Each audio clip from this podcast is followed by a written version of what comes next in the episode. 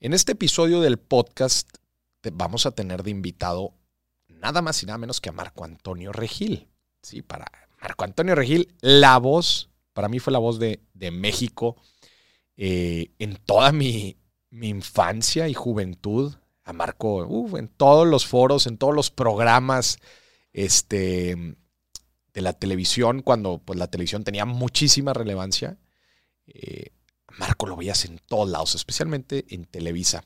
Pero bueno, antes de empezar el episodio, oye, que no se te olvide suscribirte aquí a mi podcast, a mi canal de YouTube. Acuérdate que puedes ver estos, estos episodios en nuestro canal de YouTube. Compártelo si, si crees que te aporta valor y que le podría aportar valor a alguien más. Híjole, te lo agradecería mucho si lo puedes compartir algún conocido tuyo. Este o cualquier otro episodio que crees que le pueda aportar a la vida financiera de alguien. En este episodio con Marco hablamos de muchas cosas, desde luego de su trayectoria. Marco lleva años y años y años en la conducción. También platicamos mucho de su visión financiera de las cosas. Entonces, estoy seguro que vas a disfrutar muchísimo, muchísimo este episodio. También para la gente que me estuvo preguntando esta semana sobre mis libros, los, acuérdense que los pueden conseguir en www.morisdieck.com, en la parte de tienda. Ahí están todos mis libros, ahí está inclusive mi agenda la financiera. Y el primer libro, el, inversionista enfrente, el de inversiones, ese lo pueden conseguir en librerías a lo largo del país y también lo pueden conseguir en Amazon. Así que empecemos. Bienvenidos a Dimes y Billetes, un podcast de finanzas para nosotros los otros. Aquí hablamos de dinero, inversiones y economía, todo platicado de manera sencillita, práctica y muy aterrizada, con peras y manzanas. Yo soy Maurice Dieck, un fiel creyente de que necesitamos educación financiera para tomar mejores decisiones en nuestra vida. Y también creo firmemente que juntas la educación e inclusión financiera son pilares fundamentales para que todos tengamos una vida mejor. Así que prepárate. 3, 2, 1. Comenzamos. Bienvenidos a otro episodio de Dimes y Billetes con un invitadazo. Marco Antonio Regil, ¿cómo estás? Qué gusto tenerte aquí, Marco. Gracias, Maurice. Gracias por recibirme aquí en tu casa. Hola a todos. Ahora, ya viniste a todo mi podcast, ahora te, te, hago la, visita de, regreso. Es a lo que le llamo back to back. Back to back. Que eso es lo mejor. Es muy padre. Sí, sí, la verdad. Eh, compartir eh, ambas experiencias, este, obviamente conocer a dos personas desde diferentes perspectivas es algo riquísimo y desde luego, Marco, ¿qué decimos, güey? Tu trayectoria danos datos duros, güey, tu trayectoria, güey. ¿Cuántos programas como conductor, locutor, güey? Episodios miles, no sé, no llevo la cuenta. Pues fue Atinar al precio, 100 mexicanos dijeron, y luego hicimos 100 latinos dijeron, eh, este, Minuto para ganar, todo el mundo cree que sabe, los teletones. Eh, tienes, la, la, voz más famosa de México, fácil. No sé. yo creo que, o sea, si pusieran todas las voces de toda la gente, güey, yo creo que tú serías la más reconocida. Sí, fácil, sí, cuando ando de repente en aeropuertos y traigo gorrita y el tapabocas ahora y de repente me oyen hablar o me río, sí me voltean a ver y ah, lo reconocí por la voz o por la, o por la sonrisa o por la risa o algo así. Así que sí, sí me toca. ¿Qué se siente, güey? ¿Qué se siente haber impactado a tantos hogares, tantas familias por tanto tiempo. Por tanto tiempo. Pues se siente bonito, se siente una satisfacción en el corazón porque la gente me relaciona con muchas alegrías. El entretenimiento tiene la magia de te levanta de momentos tristes. ¿Cuántas veces te ha tocado estar triste o deprimido, deprimida y, prendes, ves, bueno, ahora antes era la tele, ahora es un canal de YouTube, un video, una serie de, de Amazon, lo que sea, y, y te hacen reír y te hacen ver el problema desde una perspectiva diferente. Porque la mente cuando está piense, piense, piense, piense en un problema, no encuentras la solución. Claro. Se ciclas, no hay creatividad. Y el entretenimiento lo que hace es, ah, es como una especie de meditación donde te desconecta, dejas de pensar en ese problema y cuando regresas, regresas más fresco o fresca. Y eso es una satisfacción muy grande. Gente que dice, ah, yo, yo te veía en la tele cuando estaba convaleciente, recuperándome en el hospital o o las últimas semanas de la vida de mi mamá o de mi abuelita te veíamos juntos, o crecí viéndote, o a mí, me, a mí me llevaban a la, a la natación después de ver tus programas. para, para muchos me siento como que fui su chabelo, ¿no? Porque crecieron. Literal. crecieron viéndome. Y, y, fíjate que, digo, la parte del entretenimiento y de, de hacerte sentir eh, bien, desde luego es una parte, pero además unías familia. Sí. Yo me acuerdo, Güey, yo te vi ayer que fui a tu, a tu programa. ¿Cuántas comidas con mi familia? Claro. eh, jugando, ¿no? Las dinámicas de atinar al precio de 100 mexicanos. Y eso nos unía como familia. Ujú. Nos acercaba, güey. Que esa es la magia de un programa de concurso. Un buen programa de concurso es que la gente lo pueda jugar en casa. Claro. y que la tele sea un- no, no es como una serie de televisión que "Shh, cállate, no digas nada, estoy viendo a Hay ver que qué seguir pasa. el track. sí. Sino que estás hablando. Está la, la tele hablando y, y tú estás hablando con el programa y estás jugando. Y esos es la- los buenos programas de concurso son aquellos donde tú enciendes la tele, le puedes entender de inmediato y de inmediato puedes jugar. Claro. Un mal programa sería no le entiendo, está complicado, no lo puedo jugar, no puedo opinar, es, es, es complejo. Entonces ahí, ahí está la diferencia de una buena propiedad intelectual, porque los concursos son al final del día propiedad intelectual maravillosa, Claro. porque se rentan. O sea, Mark Goodson, que paz descanse, que fue el creador de Price is Right, Atina al Precio, Family Feud, que es 100 mexicanos dijeron, eh, y otros programas.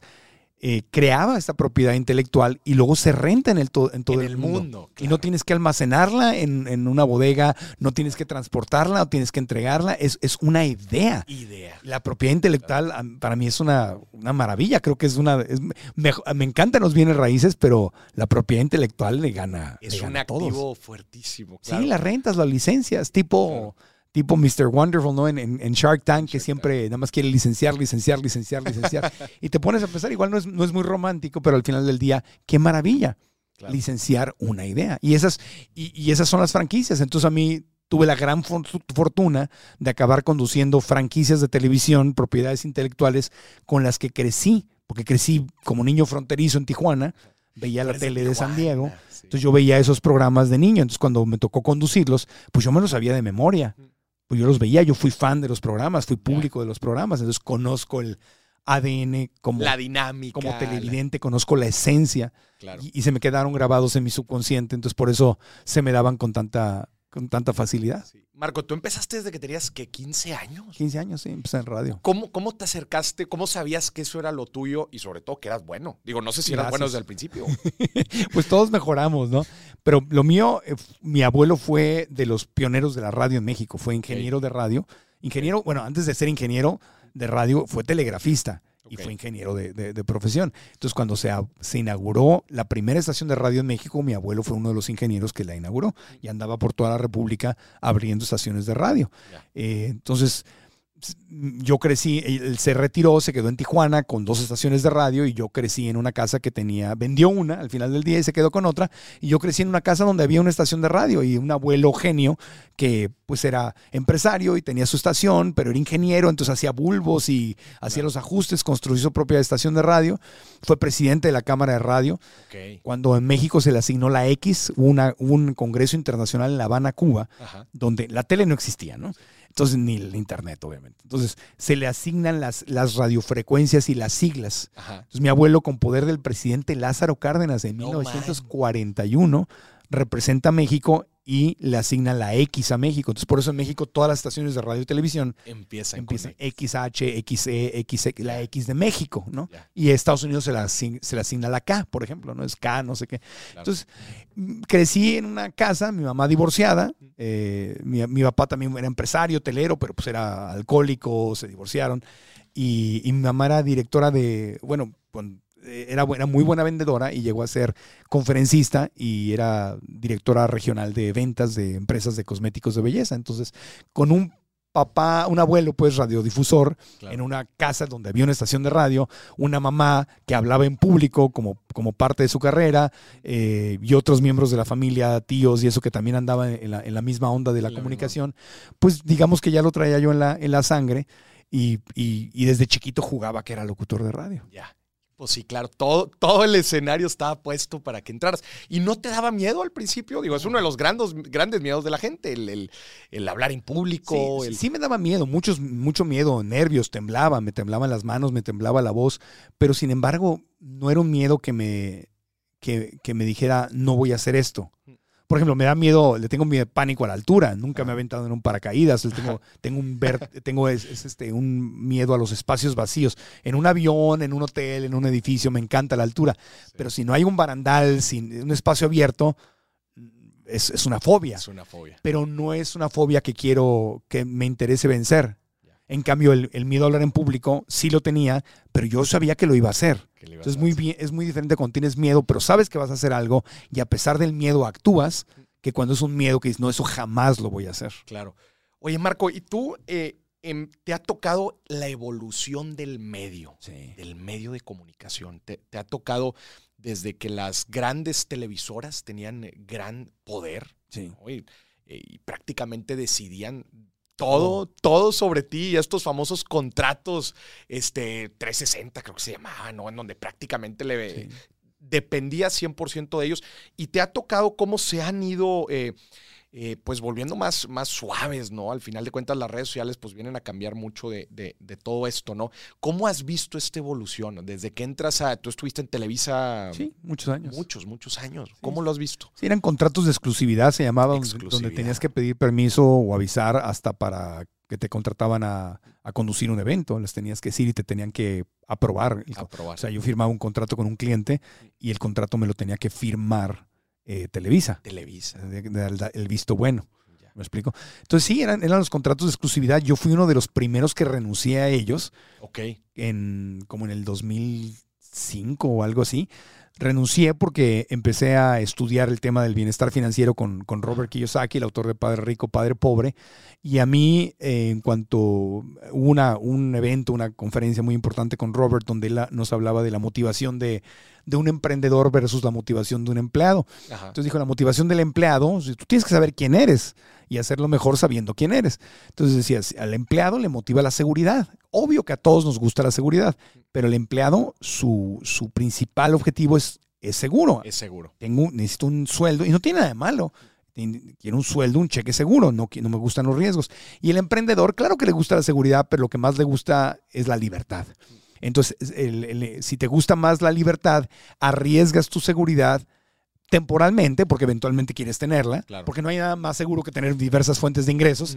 Real- realmente un trabajo no es tan seguro, pero en la mente de un empleado el trabajo es seguro, aunque te pueden correr mañana Claro. y no tienes nada.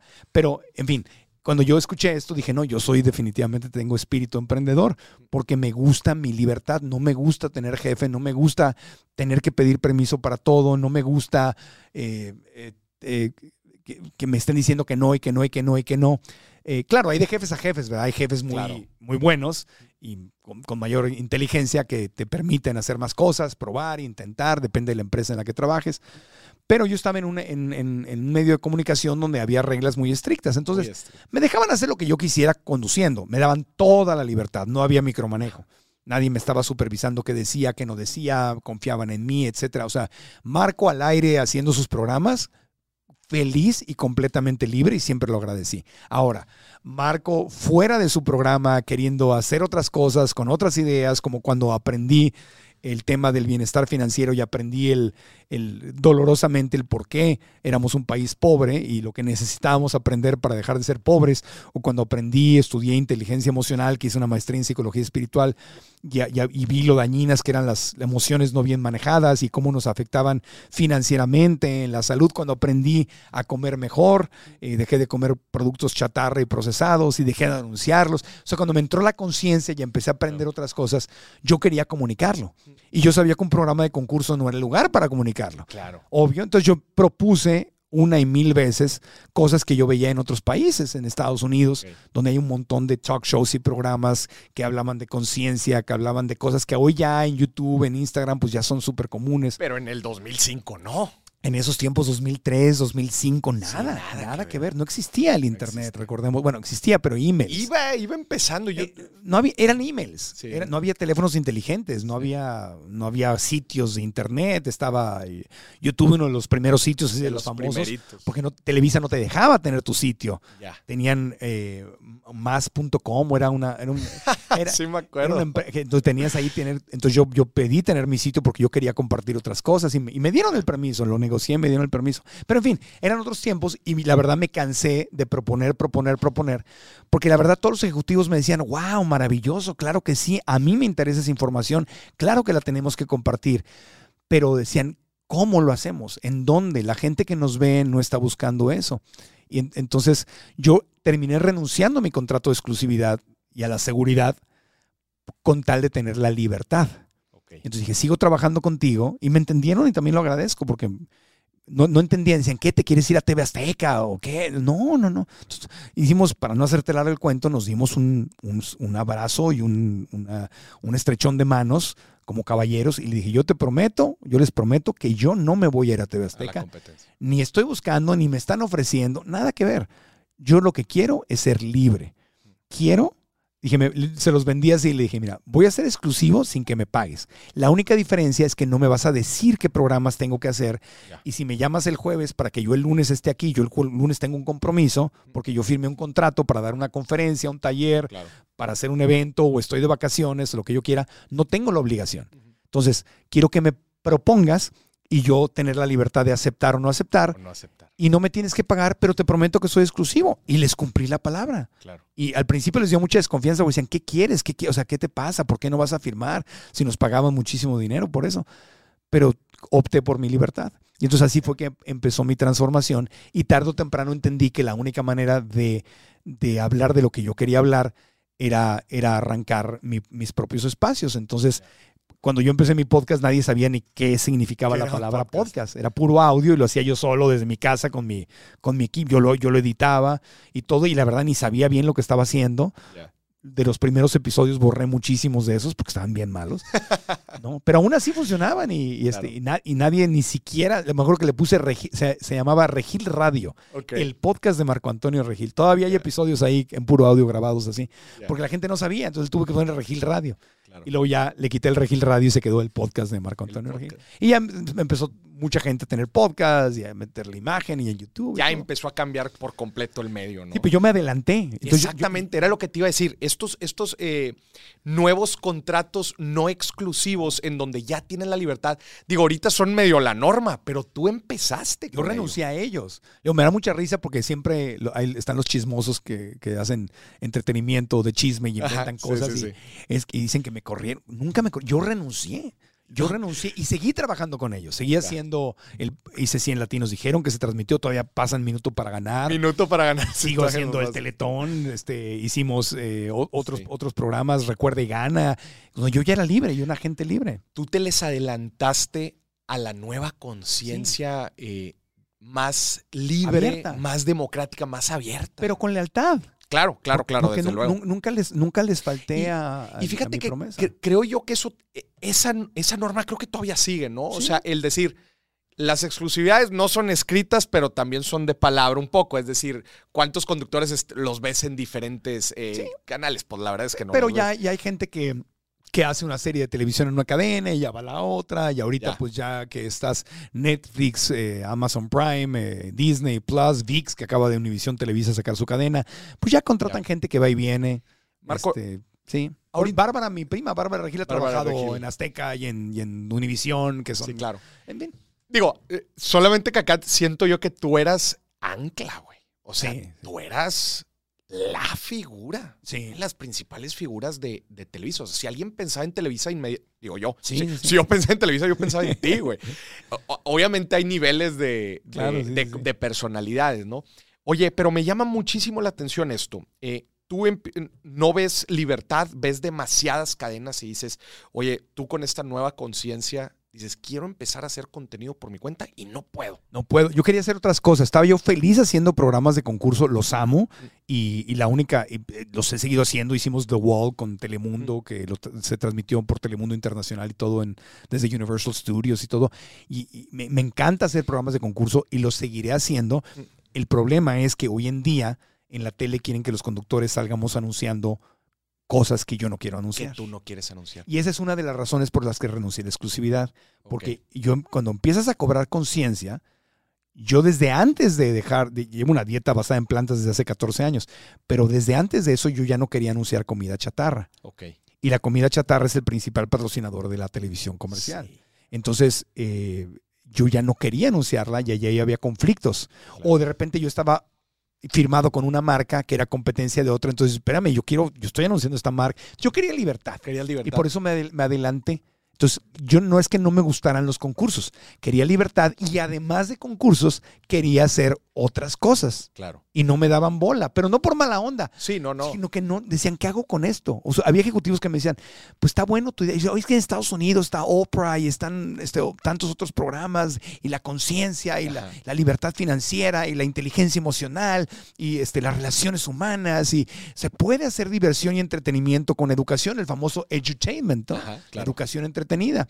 Eh, pero, pero hace cuenta que yo le hablaba como cuando le hablo a mi perrita que no sabe qué estoy diciendo y no me entiende y, y mueve Es que su fuiste carita. el primero. O sea, fuiste el primero que empezó a exigir este tipo de cosas, ¿no? Sí. ¿Y cuáles fueron tus trade-offs? O sea, me imagino que tú llegas con ellos y les dices, a ver, raza, ya no quiero exclusividad, esta quiero que sea mi nueva forma de trabajo. Ajá. ¿A qué renunciaste? Pues a la seguridad. A la seguridad. Pero específicamente a con un Televisa. cheque mensual, a un- pues nos Ah, ya no te pagaban mensual. No, ya no, porque cuando Ahora era ahora por evento, o sea, por, por, por programa. por programa. y el contrato de exclusividad era, Sí, te- te, cierto. contrataban eh, siete años, haz de cuenta cinco, eh, depende, si eras de los consentidos, eran siete años. Entonces a mí me tenían contratos de siete años. Ya. Entonces te daban un megabono eh, de firma Sí, sí, sí. y luego te daban un dinero mensual maravilloso y luego te pagaban aparte por los eventos, por, por los especiales. Entonces cuando yo renuncio, renuncio al bono, renuncio al pago mensual y ya me quedé nada más con, con mi renta por lo que yo hacía. Por lo que tú Entonces yo, yo corría un riesgo financiero enorme con tal de eh, seguir a mi corazón, pero la libertad no tiene precio. Entonces por eso, Claro. por eso te digo que cuando, cuando yo conozco a Robert Kiyosaki y, y él dice, tú tienes que saber quién eres. Entonces, si a ti lo que te motiva es el dinero seguro, que es, que es medio, eh, es un espejismo porque no es seguro, pero vamos, en general, Tiene ciertas cualidades de seguridad. ¿no? de seguridad, cada quincena va a haber Claro, un cheque. claro. Entonces, eres empleado. Entonces, dedícate a ser el mejor empleado Mejor posible y aprende a pensar, y es lo que hablo siempre en conferencias, cursos, aprende a hablar y pensar como tus jefes, como los dueños o los ejecutivos altos, para que te vaya bien en esa empresa. Claro. Sea un empleado con mentalidad emprendedora, empresarial. Y eso es lo que sigo hablando y sigo diciendo toda mi vida.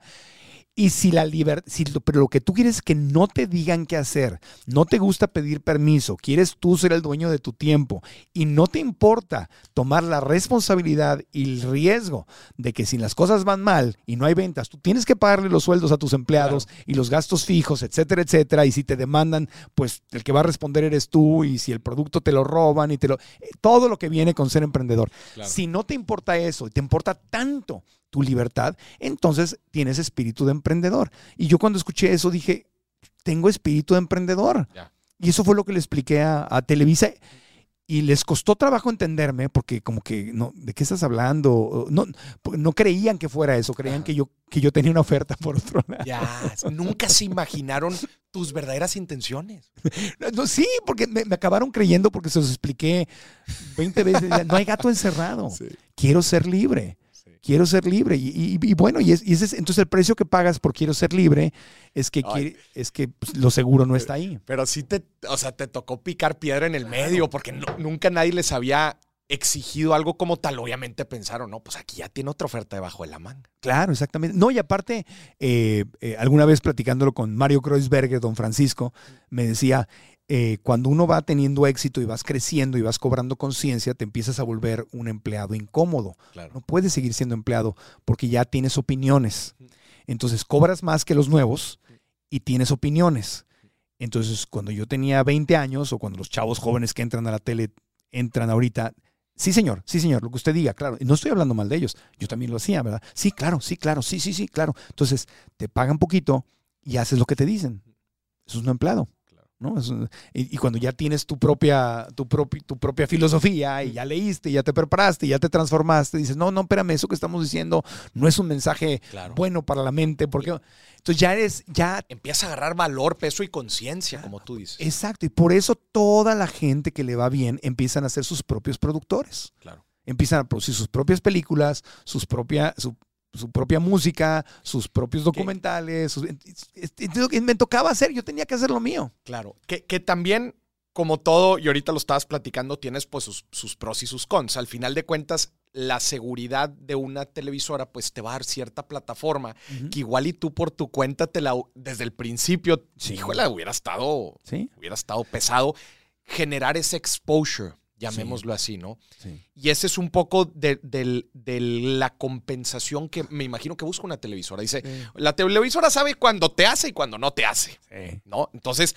obviamente quiere su, su parte del pastel, decir, oye, espérame, pues yo te estuve dando tanta exposición, pues bueno, este, ¿no? Me imagino que es un poco así. Pero a ver, te, sí, Exactamente. Te lo dicen muy seguido. te lo dicen muy seguido. Y me sí, porque he hablado. A mí me ha tocado algo muy distinto. Yo, en, yo ahorita tengo segmentos En en, tele. en di- en tele, pero digo, son segmentos eh, pues de muy puntuales. Eso es lo mejor. Ajá. Eso Y ellos saben que no me hicieron. Ellos saben de, este güey ya tiene su propia carrera, él viene aquí, se presenta y se va. Pero ya es diferente, porque hoy en día las televisoras y las plataformas digitales, por ejemplo, si Netflix o, o Disney Plus o Apple TV, lo que sea, cuando contratan a alguien, ya no lo contratan solamente porque sea bueno o sea malo en lo que Claro. dice. Dicen cuántos seguidores tiene. seguidores tiene? Entonces, si, si Prime va a producir una nueva serie o HBO Plus va a producir una nueva serie y tienen a tres actrices, no preguntan cuál es la mejor en el casting, cuál es la que mejor. ¿Quién tiene más millones de seguidores? Sí, claro. Y ahora invitan a la gente de redes, que es importante para que vaya a la tele y Claro. para que de las redes Traiga gente. traigas gente al programa de televisión. Entonces las invitan a todos los especiales, a las alfombras rojas y todo. Y el poder ya cambió de lugar. Cambio de lugar. Cuando yo me la jugué, me la jugué sin red de protección. Porque yo no decía, ah, me salgo de aquí, me voy a YouTube. Claro. Me salgo de aquí, voy a crear esto en Facebook. No, yo tenía mis. la- cuando empezaron a existir las redes sociales, yo las manejaba como 100% personales. ¿no? O sea, no, nunca las vi como un negocio, nunca, nunca, nunca ni siquiera imaginé lo que iba a pasar con ellas. Entonces yo me tiré sin red de protección. Hoy alguien que está en la tele y se enoja o no le gusta, pues ya existe. Entonces, Y hay una industria Sí, entera. pues ve Carlos Doret y Broso, por ejemplo, ¿no? Pues dicen, nada, que no, no, este, estos años no vamos a estar con Televisa, hacemos nuestra plataforma y la creamos y, y nos vamos a Estados Unidos para que no nos moleste Para que no nos el, moleste. go- el gobierno y seamos intocables y de allá hacemos un canal súper específico y exitosísimo, Claro, ¿no? Eh, la- la- Latinus se llama. sí, y, sí, y ahí está, pero eso no existía. claro. Hoy ya puedes hacer ¿Qué, eso. qué te dio valor? O sea, ¿qué te dio valor? Como dices, no había ni siquiera una industria paralela. ¿Cómo? O sea, obviamente entiendo la parte de la libertad, tú buscas la libertad, pero ¿qué te dio valor? O sea, es que hay que estar loco. Hay que, hay que estar bien loco. Es lo, es lo que te digo que yo repito mucho el tema de ¿cuántos Kiyosaki. años llevabas de trayectoria en ese momento? Pues antes de, de que me dieran mi, primera, mi primer programa internacional, o sea, ya exitoso fuerte, pasé 12 años. En 97 yo llevaba 12 años de trabajo. Entonces, ya para el 2005, más o menos, pues súmale otros 5 añitos, más o menos como 15, 17, 16, 17 años. Ya 17. No, yo estaba en mi mejor momento. O sea, hay que estar loco porque yo estaba Sí te la rifaste. en el momento más, más alto, donde Claro. si yo me hubiera quedado y acomodado, era, era sacarle leche a, a esa vaquita que yo había criado. Claro, claro, claro. Era, era vivir de eso. Y también, también vivimos diferentes etapas en nuestra vida. Sí. O sea, ahorita que tú estás mencionando la parte de- del empleado y del emprendedor, Sí. este, también no es lo mismo emprender cuando estás chavito y cuando no tienes muchas responsabilidades claro. a cuando igual y tienes, imagínate, familia y tres hijos y, es- y dices que es esta locura, ¿verdad? Y lanzarse ese safety net pues no está tan fácil. Pues yo nunca tuve eso porque como em, yo empecé a mantenerme a los 17 años, yo ya me, y a los 18 saqué a mi mamá de trabajar, entonces mi mamá se convirtió como mi hija. Entonces yo, yo nunca tuve esa etapa donde no tuve esa libertad de joven de no me importa, Claro. porque yo pagaba todo. Entonces, no, yo no, yo no conozco, al revés, a mí me pasó al revés, ahora me tengo a mí nada más. Pero a mi perrita, pero antes eran unas responsabilidades enormes una mamá con- enferma con Alzheimer, diabetes y todo, costaba carísimo este, sus atenciones. Entonces yo nunca tuve esa etapa. Entonces me la, me la- me la jugué, me la jugué porque quería mi libertad. Una vez, repito el ejemplo, si a todos nos gusta la libertad, ¿a quién no le gusta ser libre? Obvio. Pero cuando Kiyosaki decía eso es, tiene que ser tan importante como para que te la juegues. Te la juegues. Entonces, para mí la libertad es lo más importante. Y no solamente la libertad de, ah, no quiero jefe, quiero hacer lo que se me da la gana, o no quiero que me digan qué anunciar y yo quiero escoger a, a- a quién anuncio, a quién anuncio. No, no solo eso era. Era un tema de activismo. Yo soy activista.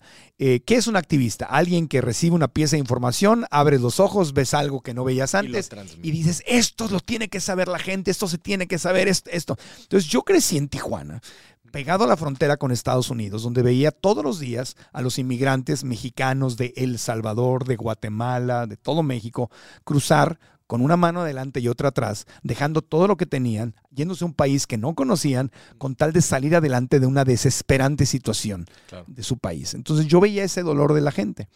Eh, yo viví el dolor de mi mamá de trabajar y trabajar y trabajar y trabajar durísimo por el dinero, cuando mi mamá tenía muchos talentos, era una gran vendedora, pero no tuvo educación este, financiera al nivel de crea tu propio negocio. Mi mamá me lo decía, yo tendría que, mi mamá tenía la capacidad de haber creado su propio negocio, Claro. pero nunca lo hizo. Entonces vi el sufrimiento al nivel de mi mamá y al nivel de los inmigrantes Ajá. por la falta de educación financiera. Vi el sufrimiento y viví yo el sufrimiento de la falta de educación emocional. Gritos, pleitos, enfermedades por estar peleándote, el estrés, lo viví.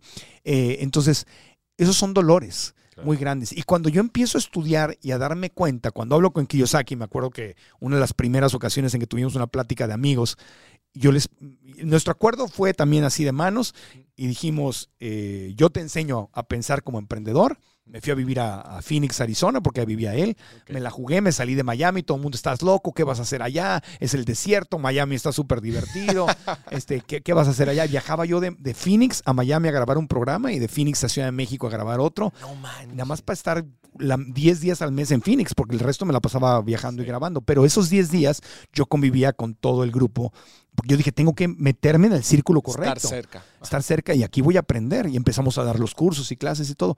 Pero yo hablando con él, di- me dijo algo que me impactó eh, y que siempre lo repito y es, me decía, México es un país rico con educación pobre. Estados Unidos es un país pobre con educación rica. Y dije, madres, ahí está el tema. Entonces dije, claro, pues a mí en la escuela nunca me enseñaron esto. Me dieron una educación militar a base del miedo, ¿no? Cállate, escucha, haz lo que te decimos, repite, si no, si no pones exactamente lo que te dijimos, es A, B o C, Claro. o- y si no te reprobamos, este, te- te- quieto, no te muevas. Y a mí me gustaba moverme, hablar. O sea, toda- todas las cualidades que tiene que tener un, un buen vendedor, un emprendedor, un líder, pues en la escuela a mí me las Te reprimían. las achicaban. Entonces yo era terrible en la escuela porque, porque el, el sistema educativo militar, que está perfecto para un militar, mi papá fue militar, coronel, piloto aviador, está bien para ellos, pero yo no soy, yo no soy militar. Entonces me, me castraban mi, quién, quién era yo. Claro. Entonces cuando me di cuenta, claro, dije, cuando Kiyosaki dice que tenemos educación de pobres, ¿a qué se refiere? A que tenemos México rico, Guatemala rico, El Salvador rico, Colombia rico. ¿A qué se refiere? Oro, plata, Recursos. recursos, playas, selvas, eh, gastronomía, creatividad, recursos, recursos, recursos, recursos. Pero, ¿cuál es la pobreza? Que no sabemos ni administrarlos, ni construirlos, ni Claro. multiplicarlos, no entendemos el juego del dinero, somos altamente emocionales Alta. y cuando la emoción sube, la inteligencia baja. Cuando yo me doy cuenta de todo eso y se me cae la venda de los ojos y empiezo a ver, a mí me entra una urgencia. Una urgencia que me, ese- y ahí es donde tú sabes que eres, que tienes alma de educador, o de maestro, Ajá. o de coach, o de activista, como le quieras llamar. Dices, esto lo tengo que compartir con los demás. A mí, amo a mi país. Quiero decirle a la gente lo que, lo, dónde está la oportunidad para que salgamos de pobres. El gobierno nunca nos va a sacar de pobres. Claro. El que- la, la empresa para la que trabajas nunca te va a sacar de pobre. Tú tienes que tener esto. Entonces me entra, entonces era querer ser libre. Y entonces llego a Televisa y a Univisión donde estaba en ese tiempo, decía, hagamos un talk show y, y quiero hablar de esto y quiero hablar de aquello y no sé qué tanto. Y sí, es más, podemos hacer un concurso con temas que tengan que ver con educación financiera y, y me veían y, y pues los emocionaba yo en la junta, pero nada. Entonces, a mí me comía eso por dentro. Entonces, eso importó más que el sueldo fijo y seguro. Y ahí es donde te das cuenta que eres un activista, o que en mi caso, que yo era un activista, que, que- que- que quería educar, que quería compartir, que tenía una misión, eh, o yo creía que tenía una misión, pues me la di yo, ah, Claro. y, este, y, y- y que quería la libertad de poder hablar de lo que yo quisiera. Por eso empieza el podcast, por eso lo, el- no sabía ni cómo hacerlo y lo empecé a hacer y para hablar, y ahí empiezo a sacar todo lo que no podía decir en la tele. Marco, y tú estuviste en la mera esencia de los medios de comunicación en nuestro país. En todo lo que tú estás platicando, de falta de educación, falta de conciencia. ¿La tele tiene algo de culpa? La tele, eh, es que es, es muy buena pregunta porque es, es como que fue primero el huevo o la gallina. Ajá. Claro que la tele promueve ciertas cosas. Y si tú estás viendo la tele todos los días con las cosas que te dicen, tu mente subconsciente se programa y en automático haces lo que, la- lo que el medio, la tele, la radio, hoy en día, Instagram, Facebook, YouTube, o sea, no es la- Claro. ahorita ya no es la tele, son todos los medios Sí. digitales, los podcasts, todo, todo. Es claro, lo que ves, monkey see, monkey do, ¿no? Lo que el, Sí, el changuito, el chimpancé ve, el chimpancito hace. Aprendemos por imitación. Entonces, obviamente, si hay una parte enorme de responsabilidad de los medios de comunicación. Lo de esto lo digo con todo respeto. Si tú ves La Rosa de Guadalupe, y no estoy hablando de la Virgen de Guadalupe, no estoy hablando de la Virgen ni de Dios, estoy hablando del programa del de programa. televisión, La Rosa de Guadalupe, y ves que la felicidad llega cuando un ser eh, no humano, sino es, este, un espiritual o una deidad, se apiada de ti y te regala una rosa, entonces tú vas a aprender que tu única solución es pedirle a esa deidad que te haga el milagro y te saque adelante. Claro. No estoy diciendo que los milagros no ocurran, no estoy diciendo que la Virgen no exista, no estoy hablando de la Virgen ni de la religión, Claro, estoy claro. hablando del programa de televisión. Entonces eso te da un mensaje distinto al que yo quiero dar. Yo quiero dar el mensaje de la rosa la traes tú adentro. La Virgen de Guadalupe vive adentro de ti, Dios vive adentro de ti.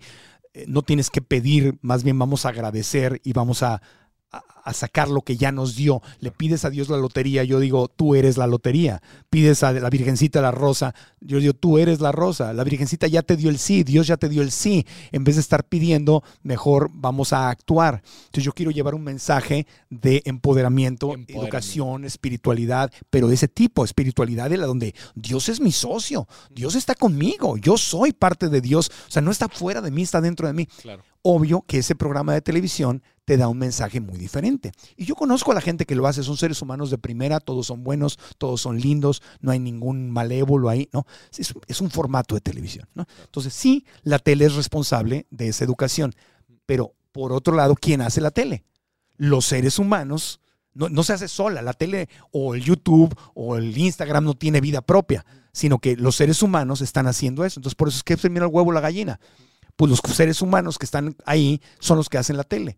Entonces, por, por eso hemos visto la evolución en Hollywood, ¿no? Tú ves Los Ángeles, ¿no? Los Ángeles y, y California es discutiblemente el estado más desarrollado, más progresista de todo Estados Unidos. Entonces, la gente medita, la gente hace yoga, la gente emprende, la gente tiene conciencia, la gente come más sano, la gente bla, bla, bla, bla, bla. Eso es California. Claro. No, Texas no es así, California es así. Entonces, ¿qué pasa? Pues de repente empiezas a ver mensajes de empoderamiento en la tele y ves que hasta Disney cambia y pasan de Blancanieves a Frozen, donde Frozen ya no la salva el príncipe y se ríe del príncipe, te acabo de conocer, donde el mejor amigo no- o el que se enamora no tiene dinero y tampoco la salva y, Fr- y- y en Frozen las mujeres se salvan solas. Eso es un mensaje distinto. ¿Qué pasó? Que la Evolucionó. que los chavos y la gente, y la- los productores, directores, escritores que están viviendo una vida más consciente, están trabajando en todas estas empresas. Entonces, no es Disney, no es Televisa. La gente. Es la gente. que va a. Pero claro, las dos cosas son importantes. ¿Qué fue primero, el huevo o la o gallina? Entonces, por eso es muy buena pregunta, pero es, es- es una corresponsabilidad. Aunque acá también entra otro, ¿qué opinas del tema de que, pues tú vas igual a un directivo, ¿no? Y le dices, oye, quiero hacer este programa, imagínate, educación financiera. Y el directivo te dice, es que nadie lo va a ver.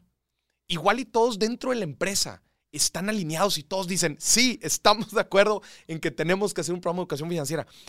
Pero luego afuera nadie lo ve. Entonces dices, otra vez como dices tú, ¿qué fue primero, el huevo la gallina? ¿Necesitas que la gente afuera lo exija o que tú lo pongas enfrente? Claro. Y luego aparece Shark Tank y dices, ¿cómo que no? Porque lo que vende es, es que se nos olvida que lo que vende son las historias. Lo- el contar una historia tiene su mecánica. Entonces, mientras tú sigas la mecánica de contar una historia, no importa de qué sea, va a funcionar. Entonces, Shark Tank, que si no lo ven, bueno, me imagino que la gente que ve aquí este programa lo la, conoce. la de encantar Shark Tank. A mí me encanta. Son historias. Es la historia del héroe. Gente que llega heroicamente a tratar de alcanzar su siguiente nivel de éxito y se ve vulnerable y parece que va a perder. Y es la historia del héroe historia una y otra vez. Y ves la cruda retroalimentación y ves la vida real. Es como reality, es reality, pero, pero, pero. Entonces, eso funciona. Entonces, no se trata. eh, hay que saberlo vender, ¿no? Entonces, si yo fuera para atrás, cuando yo estaba proponiendo esto, yo no sabía venderlo. Porque entonces yo estaba vendiendo un programa de bienestar financiero. Lo que tenía que decirles fue un programa lleno de drama. De Entonces, drama. Porque le tengo que hablar, saber vender es, es saberle hablar a la gente en su idioma.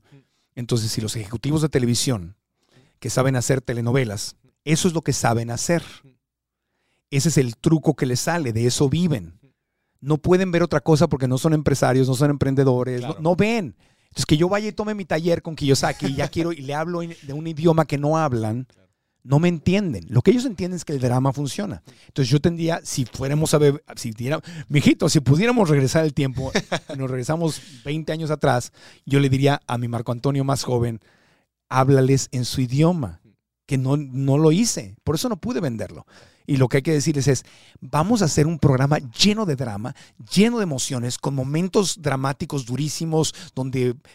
Y desde ahí pasa. ¿Y cómo sucede? Ah, pues es una gente que está empezando su negocio y que va a pedir dinero de los empresarios. Y los vemos, son, son unos tiburones y son, son, son, son fríos y son malos y quieren arrancarle una pierna y todo. Y este pobre va ahí, necesita el dinero. Tienes que vender esa historia Storytelling. storytelling, que es ahora parte de lo que también enseño, es Claro. cómo, cómo contar historias, ¿no? Claro. Pero ese, es- eso es vender, eso es storytelling. Entonces, cuando uno, eh, yo iba y le decía, quiero empoderar a la gente y ayudarla a que salga adelante y enseñarles a comer mejor y no sé qué tanto. Te faltaba la historia. No estoy hablándole en su idioma al ejecutivo de Sí. televisión que lo que quiere son ratings. Sí. Entonces, lo que yo tengo que decirles, tengo una idea que puede dar muchísimo rating, que está llena de drama, llena, pero no sucede en una telenovela. No es un programa de chismes tampoco. ¿Cómo sucede? Aquí, es un reality, pero pasa así y asado. Eso, eso es todo. Entonces, al- no sé si me hubieran comprado el producto, pero por lo menos estamos de acuerdo en que hubiera sido una mejor Claro. venta. Desde luego, y, y creo que estaba también bastante adelantado a su tiempo. O sea, ahorita er- era lo que te iba a preguntar también. ¿Has visto una evolución en general en los medios? Grande. No, y ya una vez que alguien lo hace, todo el mundo dice, ah, claro. ya Con se puede". razón, ya sé Pues por sí, dónde. ahorita hay como tres o cuatro programas similares a Shark Tank. Sí. Hasta en el mismo canal te pasan. Acaba Shark Tank y ahora entra Y otro. entra otro. Y ya, ya, ya, que, ya que alguien lo hizo. Pero es el Claro. tema del emprendimiento. El emprendimiento hay que estar loco y hay que intentarlo. Y, y a veces las mejores ideas son cuando nunca. Por eso hay que estar loco.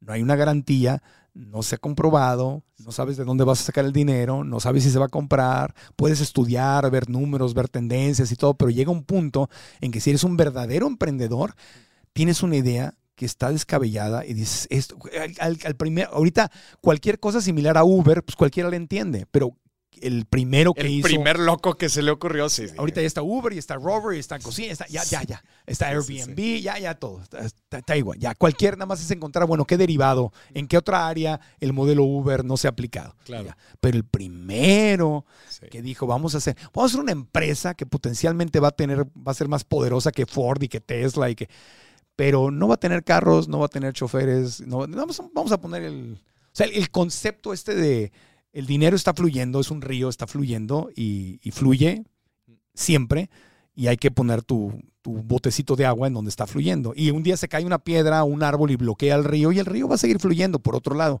Claro. Y tienes que darte cuenta que eso está pasando y vas con tu botecito a otro lugar A donde... otro lugar. Y de ahí el concepto este precioso que a mí me encanta de, pues el dinero no es dinero, no es pensar en dinero, sino pensar en qué problema puedo solucionar. ¿Qué, qué problema, qué dolor puedo solucionar? Y eso, eso es saber vender, es decir, ¿dónde hay un problema? O sea, la gente eh, pobre o la gente limitada, po- cuando me refiero a pobre no me refiero a la cuenta del banco, sino mentalmente pobre, se asusta con los problemas. O- o- ojo, a mí no me gustan los problemas. ¿Me dan tristeza? Sí, Ah. pero no me asustan. Ya aprendí a que en los problemas hay una oportunidad. Porque alguien tiene que venir a arreglar ese problema. Entonces, una mente rica, y repito, no me refiero a rico con el dinero en el banco ni a pobre por la falta de dinero en el banco, me refiero a la creatividad, Creatividad. a la actitud. A eso me refiero. Es una persona limitada, vamos a quitar pobre, Mm. limitada mentalmente, ve un problema, se asusta, voltea para arriba y dice, por favor, Virgencita, ayúdame. Una gente rica mentalmente dice, Dios mío, inspírame, ayúdame a tener la creatividad para arreglar esto. Tiene que haber una solución, yo lo voy a arreglar. Le llamas al, a Dios, al universo dentro de ti y dices, esto tiene, alguien va a arreglar esto. Podría ser yo. Claro que es en tu área, ¿verdad? Yo no, yo no sé Claro. cuando hay un terremoto y, y se cae un edificio, yo no soy arquitecto ni, no es lo mío. Pero cuando veo, por ejemplo, que hay un problema de comunicación y que a la gente le da pánico escénico y esa es mi área. Ese es tu expertise. Entonces digo, oye, yo puedo, estamos, el- en, en unos meses vamos a sacar un, voy a sacar mi método. No, no, de hecho, no se lo he platicado a nadie. ah, esto es exclusiva. es a ver, exclusiva. venga. Es mi método de, de- de- de comunicación efectiva, donde qué vamos a, a- a enseñarle a la gente a comunicarse ante una, cinco, diez, mil personas de, con, con, con las herramientas que a mí me han funcionado, que es una combinación de varias cosas. Entonces, esa es mi realidad. Yo puedo arreglar ese problema pues porque yo lo he vivido y yo lo he hecho. Tengo una, Claro. creo que tengo una autoridad en esa área, ¿no? Pero si digo, oye, yo- se te cayó tu casa, yo te la voy a arreglar. sí, no. Inmobiliaria, este, constructora Regil, y dices, este loco? Pero ese es eso, ese- cuando hay un problema, alguien puede ofrecer una solución Claro. y el dinero viene como consecuencia. Pero estás de acuerdo que es un cambio de mindset, ¿no? Como decir, oye, eh, ve la oportunidad detrás de los problemas. Marco, Deja de ver los problemas como castigos de Dios. como castigo. de- Por eso también hay una, hay una espiritualidad, y eso también lo aprendí cuando estudié psicología espiritual. Hay una espiritualidad pobre y hay una espiritualidad millonaria. A ver, La espiritualidad pobre es ver a Dios como un tipo que te castiga aleatoriamente. Y eso es un castigo y te manda y quiere más a uno y que eres a otro. víctima, eres Sí. víctima de todo. Vas a jugar un partido de fútbol y dices, Diosito, ayúdame a ganar el partido. Pues Diosito te quiere a ti, quiere al otro equipo también. Te tengo noticias. Ahora, si le dices, Diosito, inspírame, ayúdame a, a dar lo mejor de mí en este partido, sí. Pero si, pero si le das gracias a Dios porque crees que Dios quiere más a tu equipo de fútbol que al otro, no entendiste, vives en una espiritu- espiritualidad pobre. Claro. Dios no tiene favoritos. Dios es amor incondicional, absoluto, creatividad, posibilidades infinitas. Una mentalidad rica es esa, que ve a ese, a ese Dios, a ese universo, a esa virgencita y que se alinea con esa energía y dice, yo soy un, soy un solucionador, yo soy propositivo, yo creo abundancia, yo doy ideas, yo doy soluciones, esto que me pasó estuvo de la fregada, pero aquí hay una lección, Diosito ayúdame, te da una enfermedad, te corren del trabajo, pierdes dinero, lo que sea, y dices, wow, qué horrible, no me gustó, es desagradable, pero Diosito, aquí hay yo sé que aquí hay una lección, yo sé que aquí hay una posibilidad. Dentro de mi dolor y dentro de lo esto que no me gusta, yo sé que aquí hay una, ayúdame a ver esta lección. ¿Dónde está la lección? Cuando tú le dices a tu mente, aquí hay una lección, aquí hay una solución, aquí hay algo que aprender, en vez de estar usando tu tiempo mental para decir, ¿por qué a mí? ¿Por qué a mí? ¿Por qué a mí? Esto es injusto. Entonces, vas a encontrar una solución. Claro. Entonces, por eso es una espiritualidad, Espiritualidad. millonaria y la otra es completamente pobre. O sea, es, es- Claro. Que tiene que ver mucho con, con nuestra identidad de víctima, ¿no? Cuando nos sentimos víctima también de las circunstancias, como dices, pero también de otras personas. No, es que todo lo que me pasa es por culpa de mi jefe, todo lo que me pasa es por culpa de mi pareja, imagínate, ¿no? Y, y cómo en realidad sentirnos que nosotros tenemos lo, lo que mencionabas hace ratito, todas las herramientas las tenemos nosotros. Eh, lo platicamos ahí en tu podcast, ¿te acuerdas? Yo lo veo como la mentalidad del inversionista, que todo lo que haga yo ahorita es por beneficio en algún momento futuro, ¿no? Oye, Marco, Sí, sí. eh, me encanta lo que estabas platicando del tema del activismo.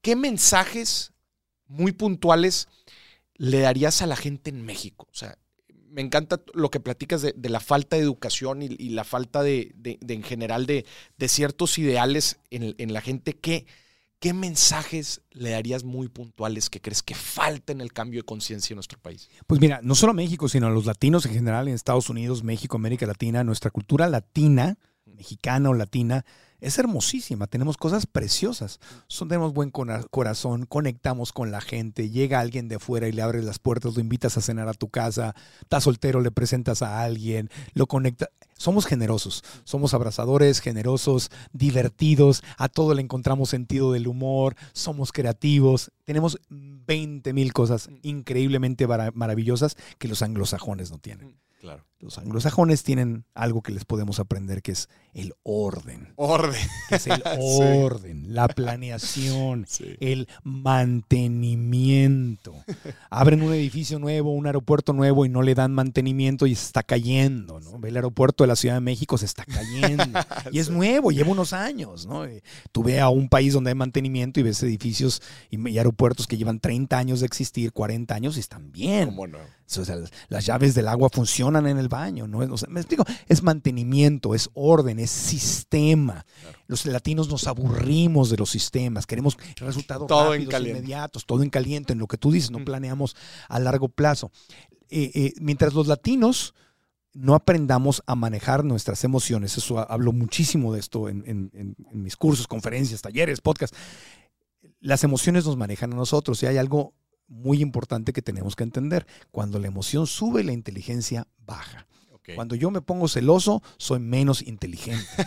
Cuando yo eh, me, cuando me da miedo, soy menos inteligente. Eh, cuando me da ansiedad, soy menos inteligente. Eh, Ahora me Marcos, son emociones negativas, pero la- hay otras emociones positivas, muy lindas. ¿Cómo, eh, ¿A poco la felicidad me hace menos inteligente? Sí, la felicidad, así de controvertido puede sonar.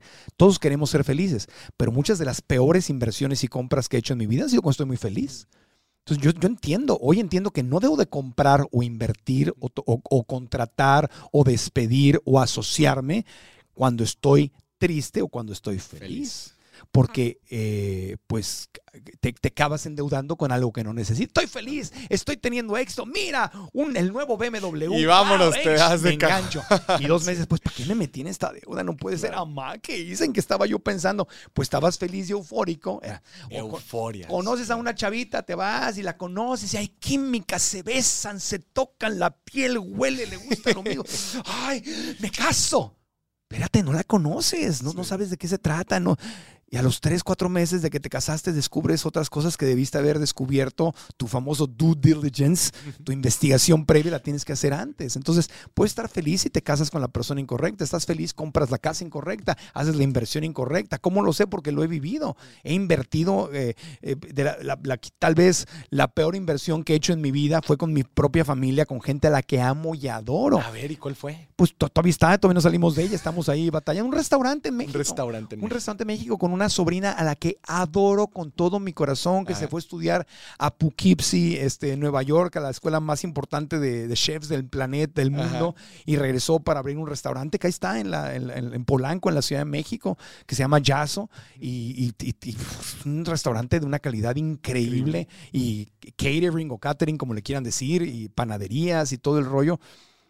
Y, y- no funcionó. No funcionó. No, pues no porque ella, yo creí en ella, yo me emocioné, es el sueño de mi sobrina, la quiero, la adoro, eh, pero no, yo qué sé de a ver, yo qué sé de restaurantes, yo qué sé de los riesgos de restaurantes. ¿Cuál era mi plan B para o nuestro plan B si no funcionaba? ¿Cuál era? No tenía yo cero conocimiento, cero educación. ¿Por qué invertí en algo que yo no entendía? Ni qué sé yo de chefs de restaurantes, de- qué sé de eso, nada. Es ir a Las Vegas y meterme a la ruleta. Es la misma posibilidad que tengo de pegarle. La misma posibilidad. Pudo haber pegado y decir, oh, fui un genio. No. Claro. Pues también lo hubiera pegado como el burro que tocó la flauta. ¿no? Entonces, ese es un ejemplo. Y adoro a mi sobrina. La adoro con todo mi corazón. Ha dado su vida ella por el restaurante. lo ha dado- Es nuestro dinero. Yo le digo, como, como, su, su- como su tío, es mi prima, que somos casi de la misma edad. Le digo, con todo y que a mí como inversionista lo que estoy diciendo me perjudica, ya cierra esto. ya pídenos perdón a todos, perdimos el dinero y ya deja Y esto. ya está. Pues se está muriendo, Claro. está angustiada. ¿Cuánto tiempo lleva?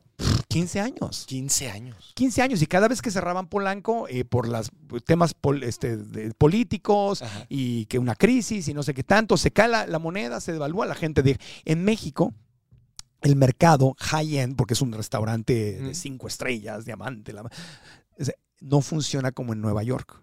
Ella estudió en Nueva Ella York. estudió en Nueva York. Ella trabajó en Nueva York Ya. dijo traer un restaurante de calidad neoyorquino a la Ciudad de México. El rico mexicano no es el rico de Estados Unidos. El rico neoyorquino sigue saliendo a comer. La gente en Estados Unidos va a los restaurantes, no cocina en casa. La gente en México cocina en casa.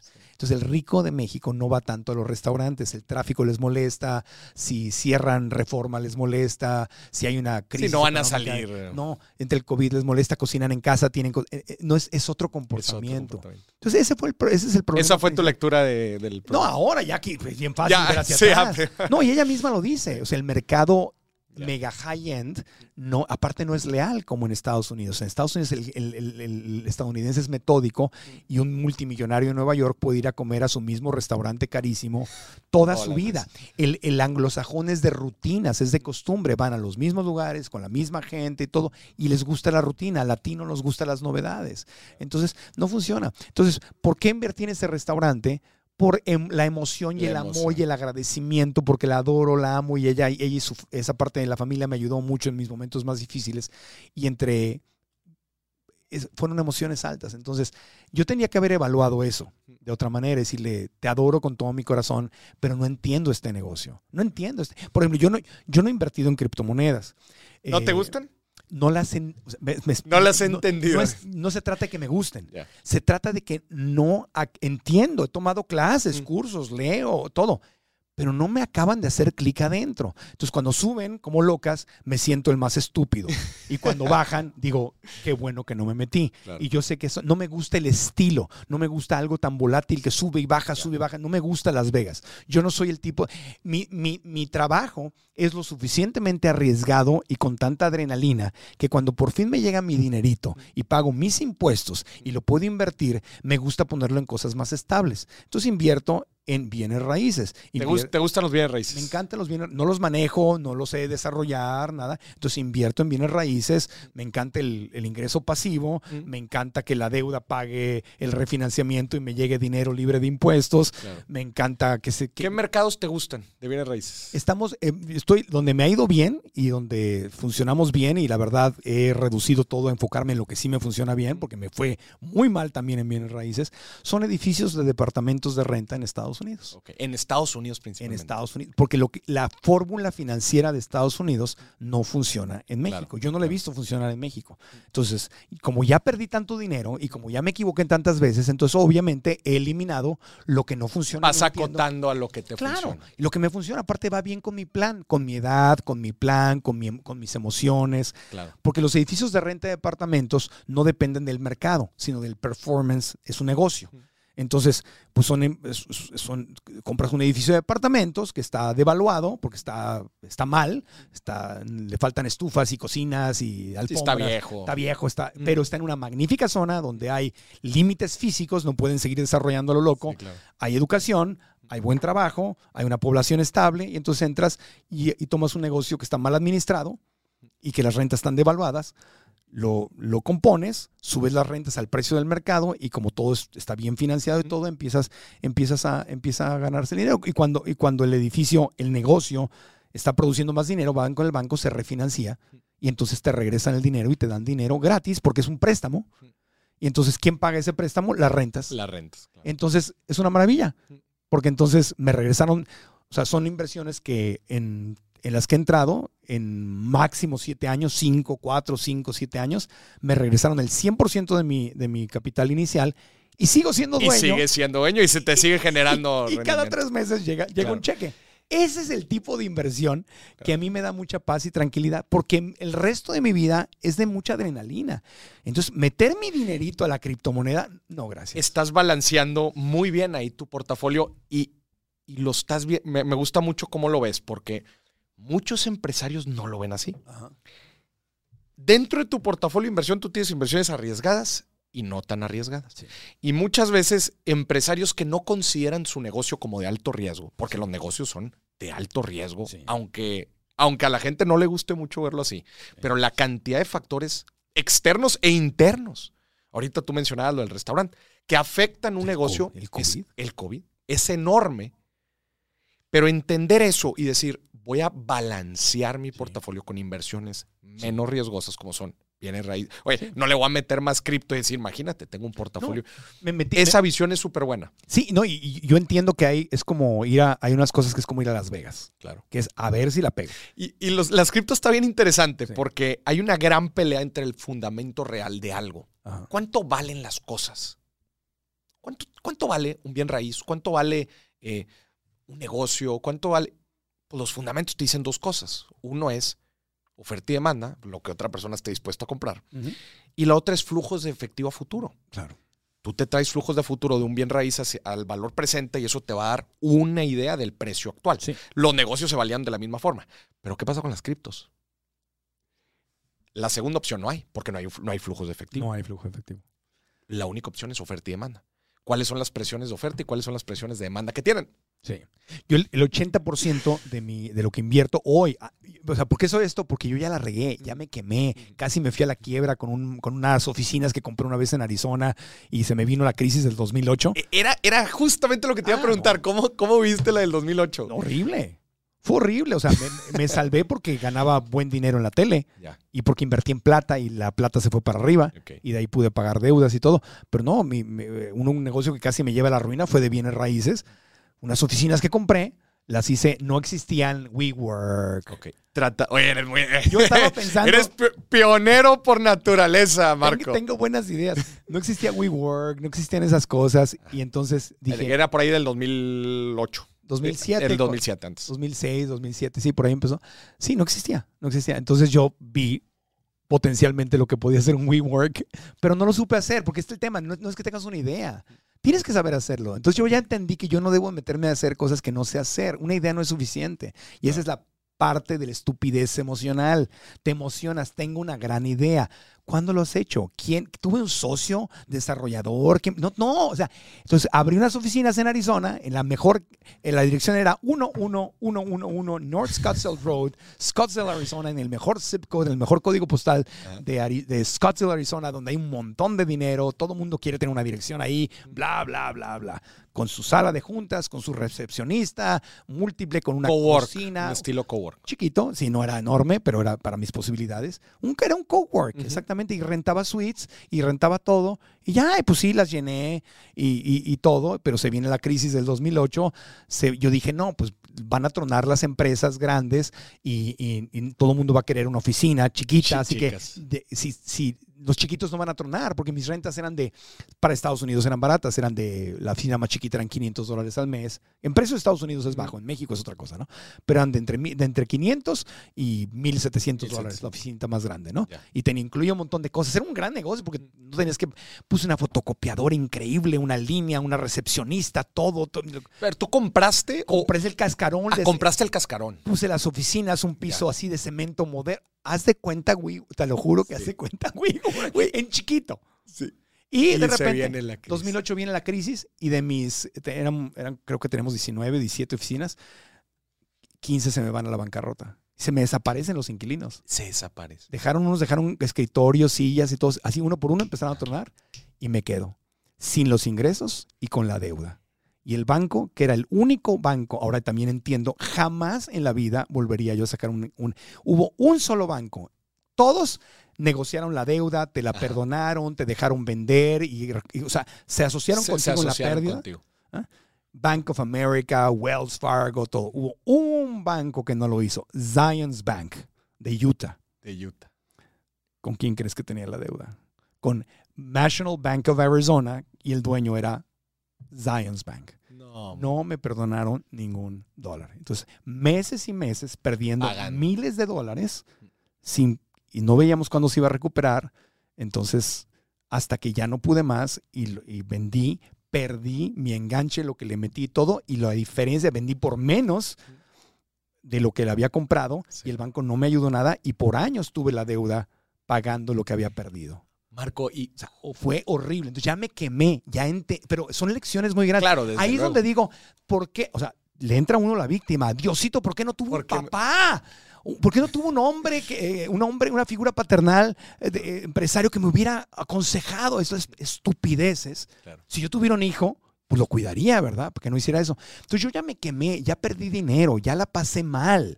Ya lo, entonces ya entendí que debo y que no, ya coté. Claro. Ya entendí que el dinero que tanto, o sea, el problema no es, no solo, una cosa es ganarte el dinero, el tema es conservar tu dinero y multiplicar tu dinero, pero ya deja tú que lo multipliques, por lo menos que lo. Conservarlo. Porque si lo hubiera metido en lingotes de oro y plata, así Sí. a lo bruto, no lo hubiera dejado ahí, pues los lingotes de oro y plata que Se compré fueron para arriba. se fueron para arriba. se yo compré, empecé a comprar plata cuando estaba en 7 dólares. Y se fue hasta 38 dólares. Cuando llegó a, llegó a como a 40. Cuando llegó a 37, 38, vendí plata, pagué mi deuda con el banco, pagué, eh, que se re- reajusté mis finanzas, me quedó plata y ya. Y luego se cayó la plata también. Entonces dije, wow, me tocó una. La montaña rusa. Pero nunca Y- más y- hago eso, amigo. Y sabes qué? Eh, creo que le volviste a fallar por unos años, porque justo después de la crisis del 2008 fue cuando empieza el modelo WeWork. Empezó el modelo. Fue, fue cuando empieza por eso. Este, Pero es que, mira, ¿qué me faltó? La idea era buena, pero yo no puedo hacer las cosas solas. La educación es básica. Entonces, yo no tenía un desarrolla- desarrollador, un socio desarrollador, no tenía, no tenía eso. Teníamos- o sea, sí, no, mi- aparte te vas a reír porque mi idea era hacerlo franquicia, lo registré. Registré, se llamaba Clever. ya estabas para armar tu WeWork. Sí, se llamaba, se llamaba, este, este, Cle- eh, se llamaba Clever, Clever, que era Clever Offices. Era Clever, era, sí. Era CEO, así como sonaba como al CEO, era Clever, ya me acordé. Registré la marca y todo, tenía una empresa. CEO, Clever Executive Offices. Ok. Y toda nuestra marca era Clever. Da Es, clever, es inteligente, es, es de vivos. ¿Para qué pagas una oficina? ¿Para qué? Algo similar como los carros Smart. Smart, así era, Eh, así era mi idea, era clever y registramos la marca y todo, le pusimos miles de dólares, el logotipo, el letrero, todo, y era el modelo y el- y que lo queríamos licenciar. Ya. O sea, No, hombre, Marco, es que estabas a nada. pero ¿sabes qué me faltó? Un Shark Tank. Me faltó un, un emprendedor, un colmilludo, un viejo lobo de mar que pudiera ayudarme. Lo que no tenía es lo que, de lo que tú tanto hablas. Yo no estaba preparado para la crisis. Yo no podía aguantar. Claro, yo cómo iba a saber que se me iban a ir este, Claro. el 80% de mis inquilinos, pero no pude aguantar los gastos que tuve. Y aparte me eché el, el- la, la foto, la renta de la fotocopiadora, la renta del sistema de teléfonos, un montón de cosas con créditos que tuve que seguir pagando. O sea, estuvo mal. Sí, digo, ahí el, el- el sobreapalancamiento, pues sí, sí te afectó. Digo, también hay que, hay que verlo. La, la- la coyuntura del 2008 fue una de las más grandes crisis financieras que se han vivido en los últimos 100 años. Sin embargo, no, no- no quise escuchar. Otra vez, una vez más, la emoción sube, la inteligencia baja. Robert Kiyosaki nos estaba diciendo y diciendo y diciendo y diciendo y mostrándonos los números y el por qué todo eso iba a caer. Y yo, de hecho, en, en- en- en casas me salí, vendí, tenía, tenía yo departamentos en Miami, los vendí antes de que se cayera, todo. Me pudo haber ido mucho peor, me salí. Pero yo, muy inteligente, dije, a las oficinas no. Las oficinas no. No, sí, chiquito, las oficinas. No pensé que la crisis fuera a ser tan fuerte. Dije, la gente no va a irse a trabajar a su casa, nadie quiere trabajar desde su casa. Estamos hablando del 2007 Sí. eh, que no vive en eso. Entonces, me faltó un viejo lobo de mar, me, faltó un Shark Tank, me, fal- me me faltó alguien así que, que, que me diera más información. Ya. Oye, y bueno, y es que lo que sucede es que esos patrones emocionales que tú estás platicando eh, son justamente después se van acoplando a otro tipo de activos. Claro. Mucho de lo que hemos estado viendo en, en este inicio del, del año 2022 y, y lo que ha pasado con las criptomonedas y con muchos NFTs, por ejemplo, es esa, es esa, eh, mencionaste ahorita la palabra, como esa exaltación y esa emoción. Y, y mucho del dinero es, es, es un juego entre, entre miedo, eh, co- como dice la película de Wall Street, ¿no? Entre eh, miedo y avaricia, ¿no? Y, y ver cuando empiezas a ganar y cómo de repente quieres más y más y te lleva, como tú El dices, FOMO. el FOMO, tomar decisiones irracionales. Sí, FOMO, fear of missing out. O sea, me voy a perder de la oportunidad, voy a hacer esto. Todo el mundo te dice, Claro. y don- este, Kiyosaki nos decía mucho, decía, cuando, cuando, cuando todo el mundo sabe es demasiado tarde. O sea, los, los mejores deals eh, que te pueden presentar, ya si, te, si vas, si te están presentando, por ejemplo, ¿no? un desarrollo, un terrenos y todo, y ya tienen un brochure, ya tienen una página de internet, ya tienen un, una- un showroom, y llegas, y por ejemplo, como en Miami, que está una argentina, una una cubana espectacular y te dice, no, esto es una maravillosa inversión y no sé qué tanto, y mira, no sé qué tal, y te muestra, y ya, ya es demasiado. Es tarde. demasiado tarde. Dice, los mejores deals se presentan en una servilleta. es cuando Maurice me dice, Marco, hay un terreno que tengo en no sé dónde y voy a hacer un desarrollo, mira, aquí están los números y con la pluma me enseña y me hace todo, ahí es donde está la oportunidad. Y, y hace sentido, hace sentido con el fundamento de riesgo-rendimiento. Claro. O sea, a ver, cuando ya tienes un brochure y ya tienes todo muy bien armado, el riesgo claramente en ese lugar Sí, disminuye. sí. Y por lo mismo de que disminuye, pues el rendimiento también disminuye. Pero algo riesgoso, ¿no? Cuando te avientas así un brochure, pues es un terreno que eso te puede ir muy bien, Sí. pero el riesgo también es alto. Sí, pero los, los que realmente están haciendo el gran negocio son los que entraron antes de que estuviera el brochure, Desde luego. antes del desarrollo, antes de, Desde luego. antes de todo. Y ahorita, por ejemplo, nos, nos metimos con, con, eh, mi amiga, le dijimos que era el, el- el desarrollo de las estrellas, porque se compró un terreno ahí cerquita de Mérida, ¿cómo se llama? Este, entre Mérida y Cancún, este, eh, ah, la- la- es como la nueva Mérida, se llama, es una ciudad más chiquita. Ay, se me ¿No es la que está con el- frente a la playa? Progreso no, No. es- está hacia el otro lado, está Ya. yendo. Es, es- ah, ahorita me va a venir el nombre a la, a la mente. Es, es el nuevo Mérida, ¿no? Ok. Porque para allá va el desarrollo y todo. Es una, estamos, estamos futureando. Se compró un desarrollo, una- una- un terreno, ¿no? Eh, y, y le entramos ahí como 20 personas de- del medio Así entre amigos, todo, y pusimos el dinero y todo. Y es un lago y no, no hay nada, o sea, es- está... Y entonces, obviamente, cuando ese desarrollo esté, va a salir a la venta al público. Ya. Va a haber un brochure, va a haber un centro Claro. pero Y ahí ya tú ya te vas a tu marco. es- sí, está muy, está muy fácil, digo, nada es fácil, pero es mucho más probable que yo recupere mi dinero y le gane, Claro. ¿no? Aparte no lo quiero vender, pues, el desarrollo va a estar padrísimo, lo voy a probablemente hacerlo Airbnb y dejar una cabañita ahí hermosa junto a un lago, está junto a un cenote y un lago y no sé qué tanto, para, para rentarse, ¿no? Entonces, entonces, ese es el nivel donde yo aprendí. Cuan- cuan- hay un riesgo enorme, pero es cuando me llama un amigo y voy y conozco y me llevan en la Tienes selva un buen feeling. y no hay nada y, y es un riesgo, me pueden- puedo, puedo perder mi dinero Claro. pero, pero hay más posibilidades de que haya un mejor rendimiento. Entonces yo ya no le entro a... Yo, me, yo estoy muy acotadito, me meto solamente en ciertos... en sí, los, por ejemplo, los edificios de departamentos le, le entro porque tienen, ya, ya están probados ante la crisis. Ya les fue bien en 2008, ya les fue bien en el COVID, ya les fue bien en todo momento. ¿Por qué? Porque hay ciertas reglas.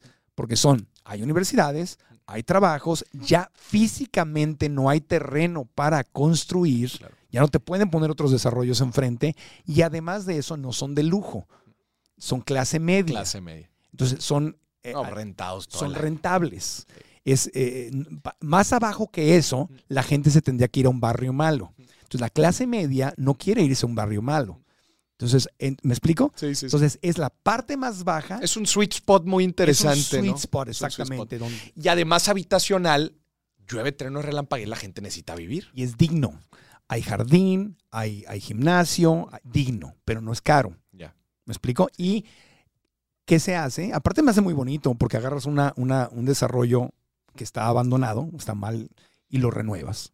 Claro. Y lo renuevas y agarras y metes, por ejemplo, este, se saca un crédito y se meten estufas, refrigeradores, todo nuevo, pisos nuevos, todo a crédito. ¿verdad? Y todo eso, y vas sacando a los malos inquilinos, a los que son Claro. Eh, fuman mota y o- no, no son malos, pero es que tienen, tienen costumbres. que- sí, o sea, no es- nadie quiere vivir junto a alguien que está fumando mota todo el día y te está, sol- estás oliéndola, ¿no? Cada Claro. que la fumes, fúmala donde quieras, ¿no? Pero, en fin, es, eh, o, eh, sacas a los inquilinos problemáticos, embelleces la comunidad y atraes automáticamente a precio de mercado Aprecio de mercado. a buenos inquilinos y todo el mundo lo agradece. La ciudad te da estímulos fiscales porque estás mejorando y embelleciendo, embelleciendo la ciudad. Los vecinos del desarrollo agradecen Agradece. porque el foco de problemas se fue y trajiste buenos inquilinos. Estás colaborando, embelleciendo, transformando. Entonces a, a la ciudad le gusta. eh, eh, y, y, por ejemplo, parte de la clave es que en este caso el- el- el- hay un gerente, un director en cada desarrollo. Ese director vive en la comunidad. Ok. Entonces el, el sí, Está muy empapado de todo lo que está pasando. parte de la, como empleado, parte de los beneficios que se le dan es que se vaya a vivir ahí con su familia. Ok, Esa es parte de su sueldo. Entonces, obviamente él está interesado Pues que en, le vaya bien. en que la comunidad esté bien y es vecino de los clientes Claro. y ahí está. Y pues a él si el elevador está feo, a él le molesta que el elevador no funcione, Ya. etcétera. Entonces es un modelo que mientras más le escarbo, digo, claro, pues gusta. por eso va bien. Y entonces ya, y me ofrecen un montón de cosas similares y hago así, busco el- la lista y le encuentro un montón de strikes y ya no le entro.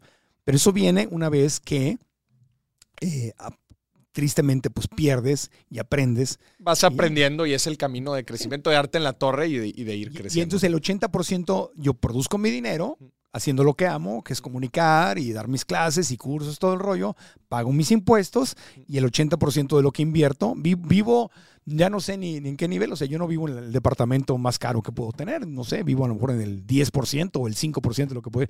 No, no, no me interesa tener un departamento de lujo, una casa de lujo, no manejo el mejor carro que podría manejar. Mis prioridades son otras Claro. porque mi prioridad es invertir.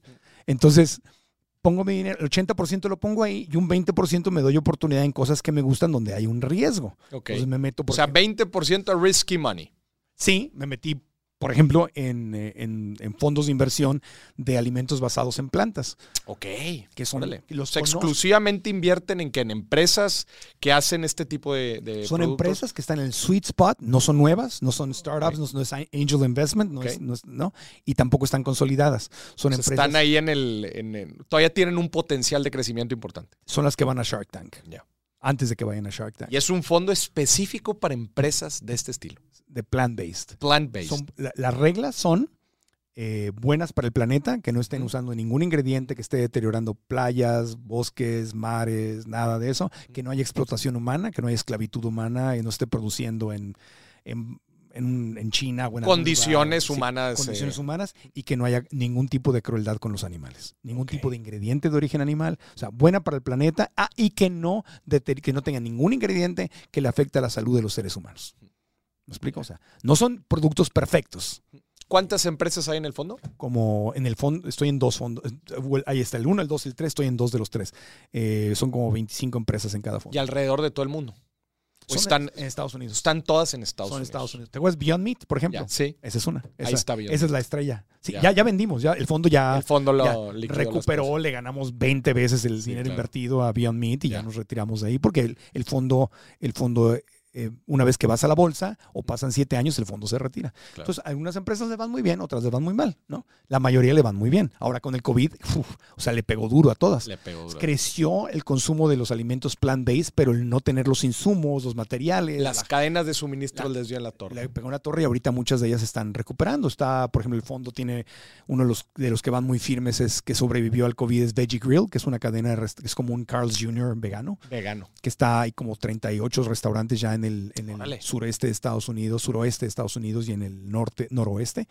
Eh, es, es una cadena excelente y ahí, digamos, tengo un pues, porcentaje chiquito. No crean que Ya. soy este, dueño de la mayoría. No, no, no. O sea, porque es el fondo y Es parte del fondo, claro. metes un dinero y se diversifica. Y eso, eso Ya. está bien chido porque es. eh, act- este, te estás convirtiendo en un activist investor, ¿no? Sí. En un inversionista de impacto. Verde.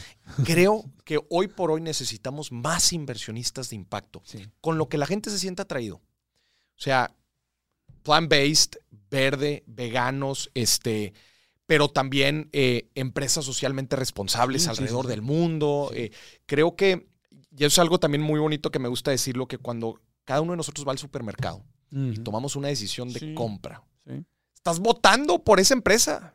Es el equivalente a estar votando. Entonces, si tú decides comprar la marca de alimento X y Y, tú estás votando por ellos. Sí, exactamente. Así de, así de responsable debemos de ser con nuestra lana. Tenemos el poder y ahora como hay, como hay mucha información, entonces eh, este tipo de productos están creciendo mucho porque habemos ya muchos podcasts y Claro. plataformas. Se dan a conocer y todo. ya estamos hablando de estas cosas. Yo creo que esto va a ser en los próximos 50 años una de las tendencias financieras más grandes. Activist Investor. Y especialmente por el tema también de la sustentabilidad, del Sustentabilidad. mundo. Sí, yo te, yo te puedo hacer un, te digo, obviamente no me hagan caso porque puedo decir una gran mentira y ese segmento, te voy a decir algo que igual puede usar este segmento en el futuro para decir qué mal estaba Marco, qué mentiroso. Oh, qué bien. O qué bien, pero ojo, A ver. Mi- Beyond Meat de- debutó en la bolsa de valores eh, y rompió récords. Desde hacía 20 años que no debutaba una marca así. Ahorita, ahorita cayó, pero entró y en 24 horas, no sé si Rompió seguiste esa marca, rompió todos los récords y todo.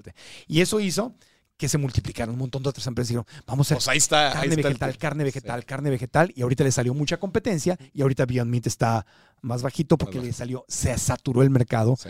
de oferta, ¿no? Ok, entonces, pero cuando salió, el que el- mi hermana compró, yo le dije. Beyond Meat está fuerte. Es más, yo debería haber invertido en la bolsa cuando salió Beyond Meat. Por tonto, dije yo, esto era, yo sabía. ¿Por qué no lo hice? No sé por qué no lo hice. Se me fue. Pero estábamos en medio del COVID y yo estaba trabajando, trabajando cursos en línea, no, no, no sé, ni, ni siquiera el- Ni, ni- ni le pensaste. mi hermana ganó, creo que 18 veces algo con, con, con Viadmin, vendió la mitad, se quedó con la mitad, ya tiene su estrategia, ¿no?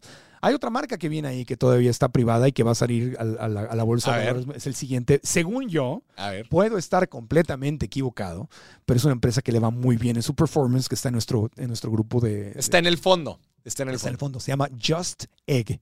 Just Egg. Just Egg, solo huevos. Ok. Son huevos vegetales. Vienen en un botecito Ok. y, es- y pare- es un líquido amarillo. ¿Qué como- significa un huevo vegetal? Es un huevo que no es de gallina. Ok. O sea, no tiene cascarón. No tiene cascarón. ¿no? Es un huevo que tú sacas de. Si vas a Mr. Tofu, que- de nuestro amigo este, este Gerardo, que, que es el dueño, que es aquí de Monterrey, es una cadena de supers veganos. Sí. En la cual estoy considerando invertir. Esa, esa- esa- esa es otra. esa es Para otra- seguir impulsando tu portafolio de, activismo. Sí, no, porque Gerardo es un gran líder y ya tiene más de 30 tienditas en, en todo México de 100% vegetal, etcétera, y va muy bien. O sea, es una, cre- creo que Mr. Tofu va a seguir creciendo y le va a ir, le va a ir muy bien. Eh, ahí lo venden. Just Tech, pruébalo, encárgalo, Pero. ¿cómo lo hacen? ¿Qué es? Son frijoles. Son frijoles. Son frijoles. Es proteína de frijol. Ajá. O sea que es ingrediente buenísimo, lleno de proteína y lo amarillo eh, sí, es con cúrcuma, que la cúrcuma es súper saludable. Entonces le ponen cúrcuma y eso hace que agarre el color amarillo, pero la consistencia es básicamente el frijol. Tiene un par de otros ingredientes, pero no tiene ningún conservador peligroso. ¿Y sabe nada. rico? Delicioso. Sabe a te, huevo. te lo, te, lo, te lo sirves en un sartén y lo Y cocinas lo como huevo cocinas revuelto. como huevo revuelto. Ya, sí, ya tú vas, ya hay cadenas en Estados Unidos que ya, que ya venden sándwiches de Just Egg y ya los distribuyen. es americana la empresa. Sí, es americana. Y la, y la venden en, en- es, la, la empresa se llama Just Foods. Just Foods. Just Eggs, tienen Just Mayo, tienen, tienen Just varias cosas. Varias cosillas. Pero Just Egg es el producto estelar. Cuando Just Egg vaya a la bolsa de valores, ¿Y pronostico. ¿Ya tiene, fe- ¿Ya tiene fecha? No, todavía no tiene fecha. No tiene fecha. Pronostico, y puedo estar dando un pronóstico pésimo, pero. eh, No, conste que no es una recomendación de No, inversión. No, para lo que estoy no- recomendando, porque puedo estar equivocado. Y si pierdes dinero, no me vengas a decir a mí. Te estoy diciendo que así como llegó Claro. Beyond Meat, ¿cuál creemos en el fondo de inversión que es la siguiente estrella? Just Tech. Just Tech. ¿Por qué? Porque eso sí lo conozco. Porque conozco el producto, porque lo consumo, porque veo la reacción de toda la gente que lo consume, porque ya está siendo distribuido en muchas cadenas de supermercados, porque tienen finanzas sanas, yo veo los números, están bien, están creciendo, no tienen mucha competencia. Ok, importante. Beyond Meat tiene un montón de competencia, pero Just Tech todavía no, porque sacaron una fórmula, la tienen patentada, es buenísimo, es delicioso. Yo creo, o sea, si mañana, sal- no sé cuándo va a salir, pero si saliera, yo le metería dinero en la bolsa al, al lanzamiento, porque es una empresa bien administrada. Entonces, claro que esto me apasiona mucho, pero ojo, ahí es, ahí es ese 20% del riesgo. De riesgo. Si claro, invertir en Mr. Tofu sería el 20% del riesgo. del Mi riesgo. 80%. O sea, riesgo y activismo aparte, ¿no? exactamente. Muy enfocado. Porque no puedo morir de hambre. Claro. Y porque para yo no tener que trabajar en la tele, andar pidiendo chichi, andar pidiendo que me den chamba, tengo que tener finanzas sanas. Claro. Entonces, puedo, para yo poder hacer mi podcast donde de repente hablo, hablamos terrible de las refresqueras o de la- la- la- los ingredientes del azúcar y la alta fructosa y el De todos estos temas hablan en tu podcast. Sí, hablamos de eso. Tenemos uno, acababa de salir, tiene los derivados del podcast, tienen millones de views, se hicieron virales con el doctor Crujam, donde nos, donde nos habló no solo del azúcar, sino del jarabe de maíz de alta fructosa y cómo. Ni siquiera se declaran las latas de refresco y sacamos marcas y las mostramos y dijimos Qué lo, chingón. Sí, claro, pues ma- ¿cómo matar patrocinadores? Pues sí. o sea,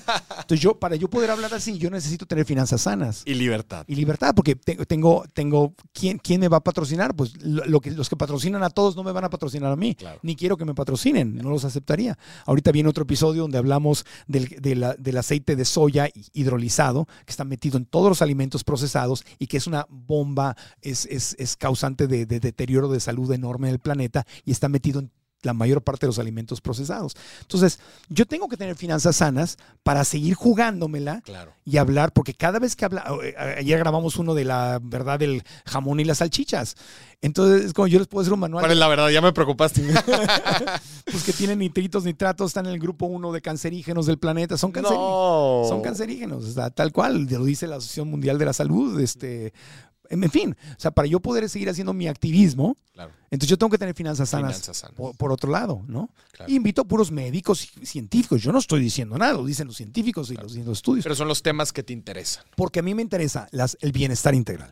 La salud física, la salud emocional, la salud financiera. Para mí, si esas tres, ese es el tripié. Si esas tres cosas no están ahí, ¿cómo le pido a alguien que está enfermo, que vive tomando comida, comiendo comida chatarra, eh, con jarabe de maíz de alta fructosa, con el, el- el aceite de soya hidrolizado, con embutidos, donde su sistema está enfermo?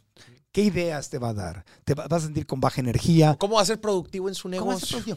¿Cómo, vas a crear? ¿Cómo Claro. vas a ser líder? ¿Cómo vas a, o sea, tú sabes que ser productivo en un negocio, o sea, renunciamos a un trabajo donde tenemos que chambear ocho horas al, al- al día y acabas trabajando 12 horas al día. Sí, sí, sí.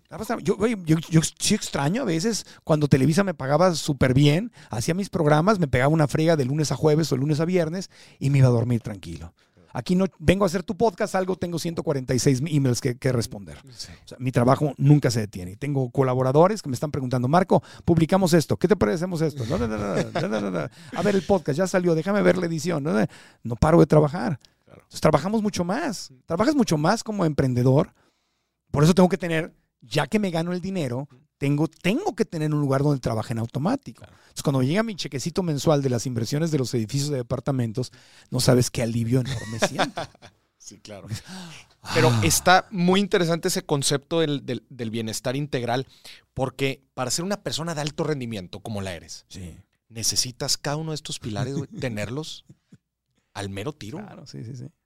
Marco, qué chingona plática, no, güey. ha, igualmente. ha- ha estado muy, muy padre. Me gustaría preguntarte una última cosa, Sí. que, que es una pregunta de morbo, güey. Venga.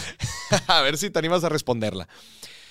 Toda la gente me pregunta, ¿cuánto gana la gente de la tele? Ah, A ver, hay, todos conocemos a las estrellas de las, de la- a las estrellas, a los grandes conductores. Aviéntate unos rangos así que digan, mira, normalmente una estrella de televisión, que es la lo que toda la gente conoce, ¿cuánto están bajando al mes? Pues una estrella consolidada en que en, tele- en- Pues ponle tu Televisa. es que Televisa, toda la tele mexicana se devaluó porque la tele ya no es la tele de antes. Mm, Claro. O sea, el presupuesto de las empresas, eh, Sí, sí, ahora se. más de la mitad del presupuesto se va en YouTube, Facebook, Instagram. Más de la TikTok. mitad. Sí, ya. Y antes todo iba para la. Claro. Entonces Televisa se llevaba el 90% de, de la televisión, pues el 90% se iba con Televisa, el 10% con TV Azteca, ¿no? Entonces había clientes que no se anunciaban con TV Azteca. Televisa te daba ofertas de anúnciate conmigo al 100% y te doy un mega descuento. Y la gente, las grandes marcas lo tomaban, porque no necesitabas a, No a la otra.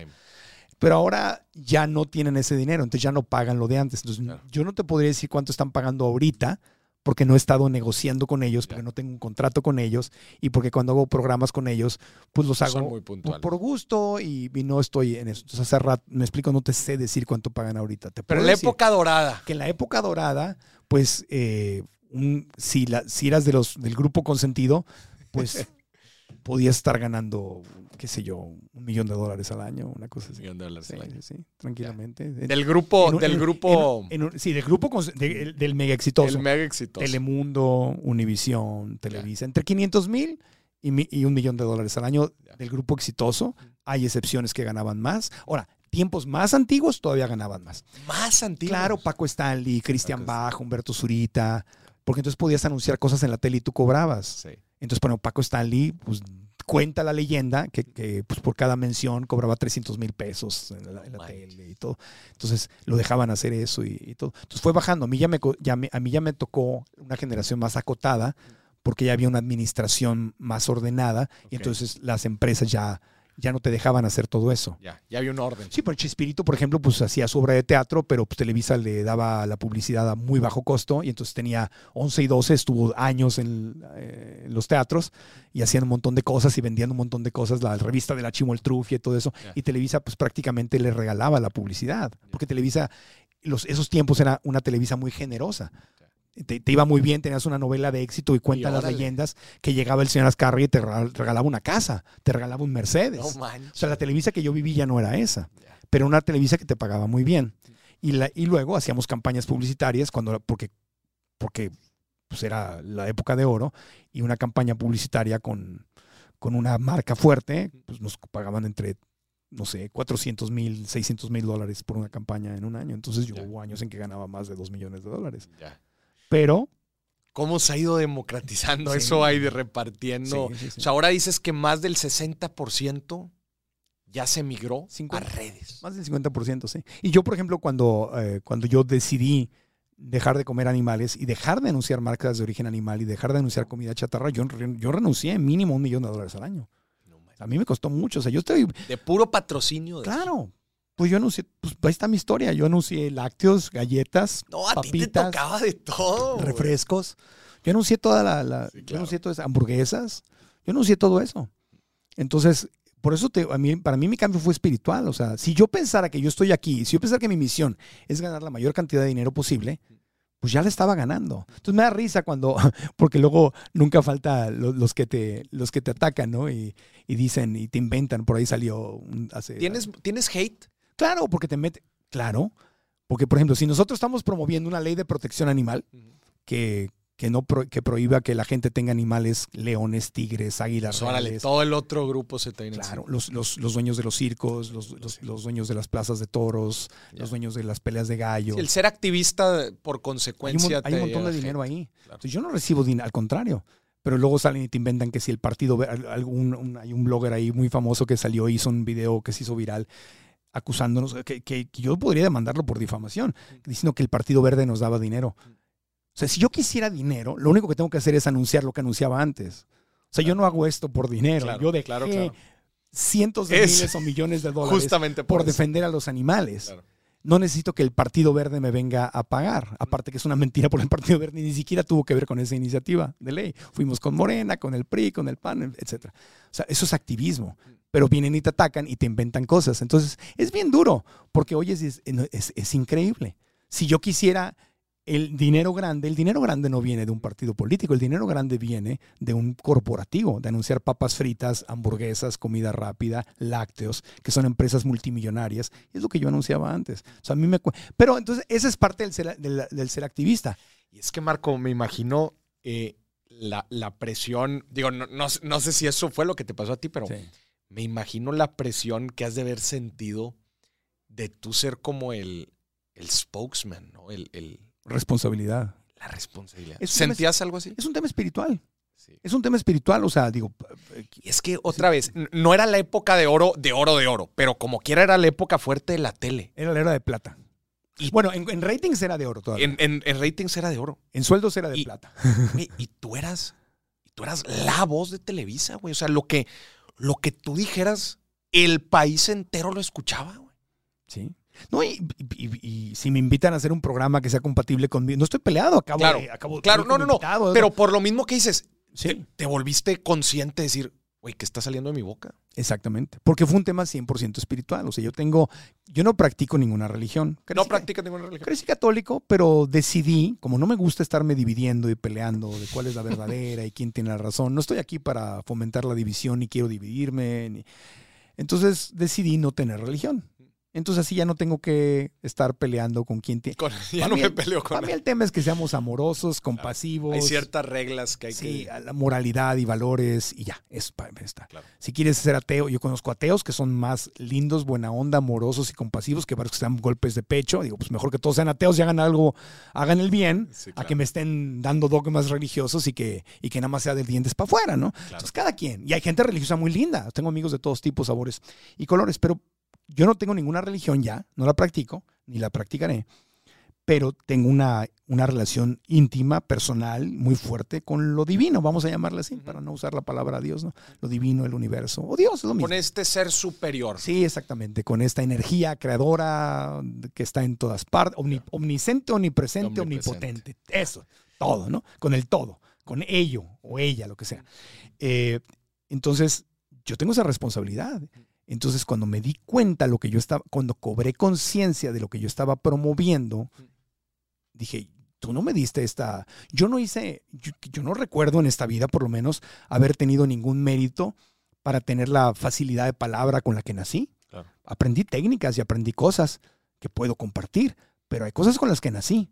Eh, yo no, yo no, yo no, yo, yo no hice nada para tener muchas cosas que tengo. Entonces me- son regalos, ¿va? Entonces, ¿para qué voy a usar esos regalos? Entonces, por más que me guste vivir bien y me guste el dinero y me guste el éxito, yo, dije, yo sé que yo no vine aquí para acumular dinero, que ese no es mi factor. Quiero acumular dinero, claro que quiero, pero no destruyendo nada. Claro. Entonces dije, No, y con un objetivo. O sea, al final de cuentas, tú ese dinero no lo acumulas por acumular. no, no, no, no, no. Tú le das dirección como lo estás haciendo. Sí, para mi mamá, para causas, para otras Para- cosas. Y Exactamente. para, y para mi, mi, mi- Y para tú seguir creciendo tu mensaje. y ¿o para mi edad adulta, porque no, te- no tengo un hijo que me vaya a mantener, ¿verdad?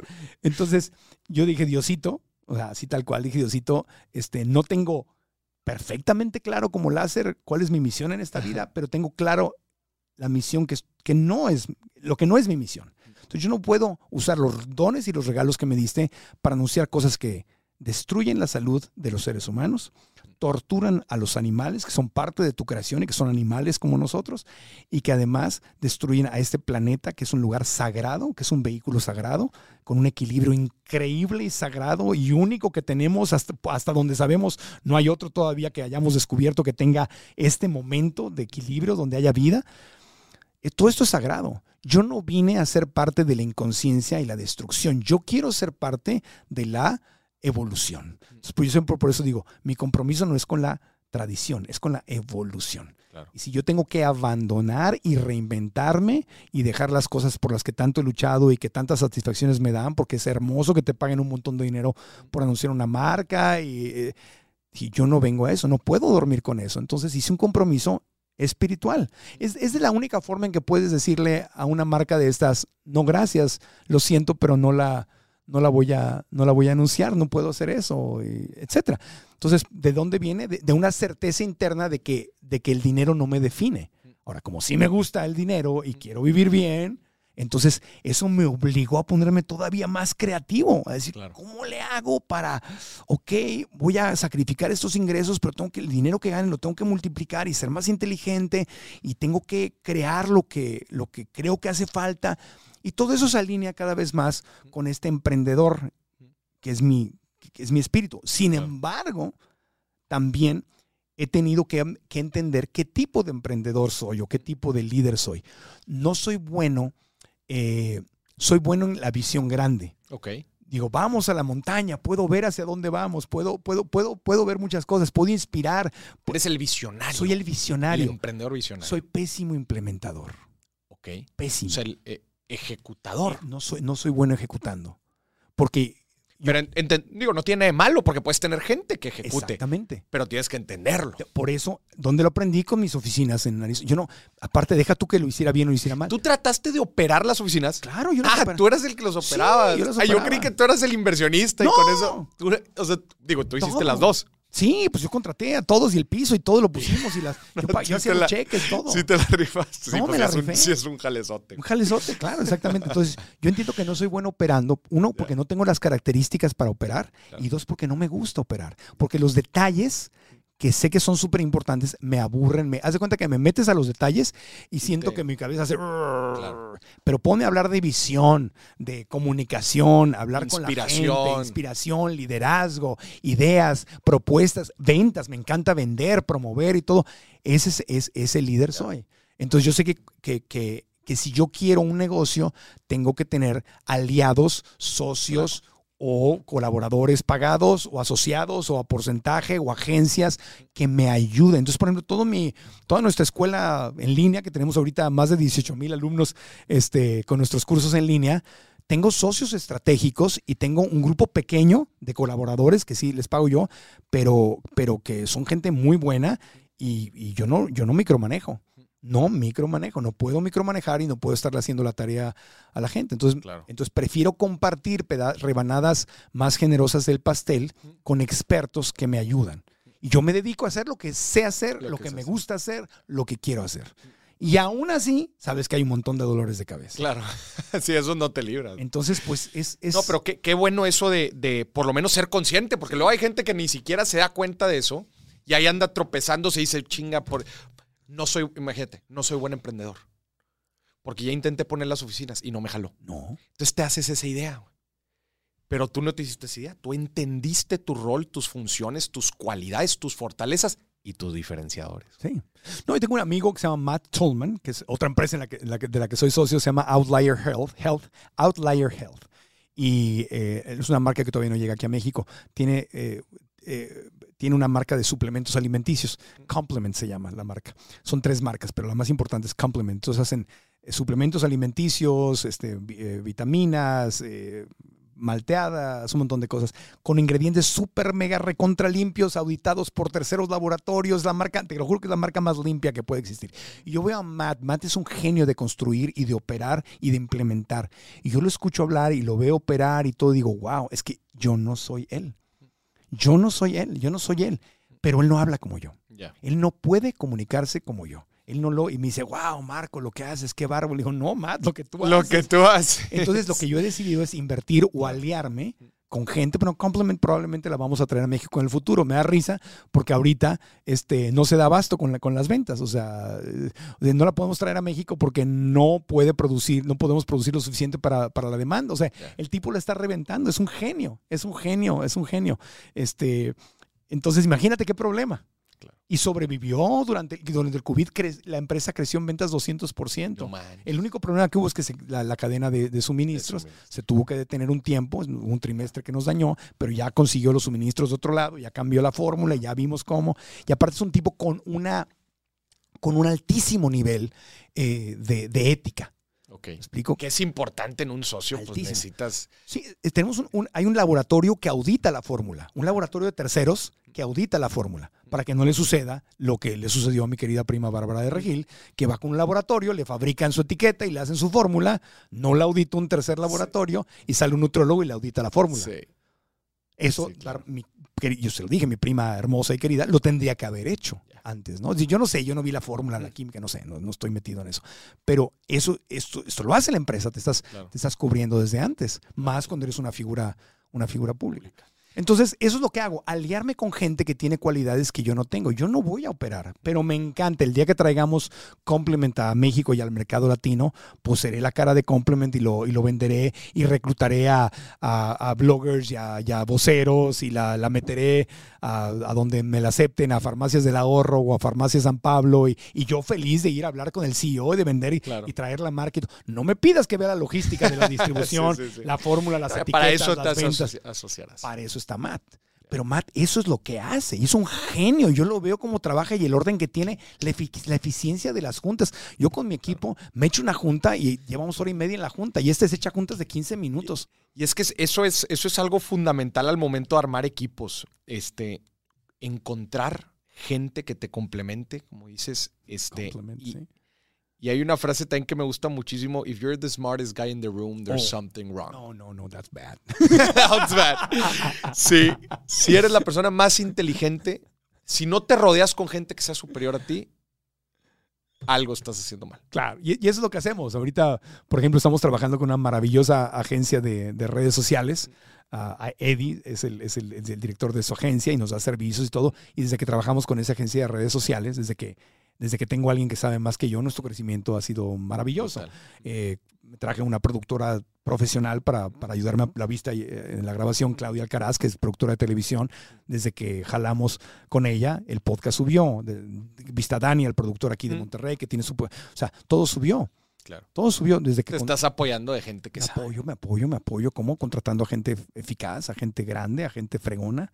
No, no, cuestan más caros, claro que cuestan más caros. Aparte son lindísimos porque todos te ayudan, porque si creen en tu misión, entonces te ayudan a crecer. Y sí cuestan más que uno malo, pero cuestan te cobran menos porque creen en tu misión y les gusta lo que estás haciendo. Entonces, ¿qué es lo mismo que yo hago? Si yo creo en la misión, si tú tienes una empresa sustentable, buena para las mujeres, para México, todo, voy y te hago un evento gratis o te cobro poquito o vemos cómo le hacemos. Ya dijo, para que le tomen la palabra. que tenga una causa. una, causa. porque todos lo hacemos. Claro. Todos lo hacemos. Entonces, eh, eh, cuando tú tienes una misión fuerte, es, este, ayuda mucho. Entonces, claro, es rodearte de, gente que sea más capaz de que tú en otras cosas. Marco, ¿qué viene hacia adelante? ¿Qué viene hacia adelante? Pues mira, ahorita por lo, estamos muy enfocados en nuestro podcast. El podcast empezó como una cosa que yo hacía como, ah, extra a mi carrera en televisión. Y el podcast ahorita es nuestra plataforma estelar. Entonces le metimos video, le metimos calidad, la subimos, nuestros números han crecido mucho y queremos que el, que el, que el podcast siga creciendo más y más y nos estamos enfocando cada vez más en bienestar integral. Entonces traemos muchos médicos, doctores, nutriólogos, gente de, que habla de dinero como tú, o sea, en bienestar integral y que estamos metiendo muchísimo ahí. Estamos... Em, ¿En dónde lo pueden encontrar? Ah, perdón, en YouTube, en Marco Antonio Regil TV, en YouTube y en, estamos en TikTok, Facebook, Instagram, Marco Antonio Regil. Eh, sí, me, eh, estamos lanzando un documental que ahorita está ya en los festivales. Me metí de, productora en un festival para promoviendo el voto de las minorías. Ok. Eh, el voto joven y el voto de las minorías en, Estados Unidos. Se llama, se llama The Young Vote. Y estamos ahorita a punto de que nos lo compre una, una de, las, de las grandes de las grandes plataformas digitales. Este, va, va, va, bien, va bien el documental. Acabo de darle voz a otro documental que está en Prime, en Amazon, que se, que se llama Comiéndonos hasta la extinción, donde habla de cómo la dieta que estamos llevando está matando al planeta Kate Weasley le dio la voz en inglés, yo se la di en español. Ah, qué. Ahí, ahí este, no soy, no soy productor, pero, pero eh, entré a, Eres el vocero. soy el vocero, entré a, eh, a colaborar ahí y tenemos dos proyectos que tienen que ver justamente con la, con la salud, que los tenemos armados y estamos este, pichando, buscándole, buscándole cliente. Muy, eh, mu- o va a ser Ama- seguramente Amazon Prime o Netflix o Disney Plus, alguna de esas plataformas. Entonces, ¿en qué estoy enfocado? En hacer lo que amo y en hacer productos de entretenimiento que lleven conciencia, pero hacerlos yo hacerlos literalmente, li- literalmente yo. Y estamos eh, sacando, en máximo en enero, vamos a lanzar un nuevo curso en línea. Ahorita tenemos dos, vamos a sacar un tercero, que es un curso de comunicación efectiva. Ah, justo lo estabas platicando ahorita. Sí, que es mi método. ¿En Es- dónde lo pueden, en dónde lo van a poder eh, encontrar? Lo van a encontrar en mis... en- bueno, tengo una página que es marcoantonioregil.com. MarcoAntonioRegil.com. Ahí hay clases gratis este, que pueden encontrar y ahí están nuestros cursos y todo, pero en el futuro cuando esté listo va a En estar ahí. enero, entonces, enero 2023. Sí, la metes máximo en enero 2023, pues un buen momento para lanzar. Tal, tal vez lo lancemos como semilla un poquito antes, pero está muy padre porque me junté con Ignacio Flores de la Lama, que es licenciado en literatura dramática y teatro, con posgrado en, en dirección escénica. Él fue el que fundó la escuela de actuación Argos, que- de Casa, que- perdón, Casa Azul de Argos, de la produ- gran productora de televisión. Entonces, él es dramaturgo, escritor, director de escena de, de toda la vida, de, de bellas artes, del cine, del teatro. Y entonces, él va a compartir todos los secretos que se les enseñan a los actores de cine, de teatro y de televisión de alto nivel.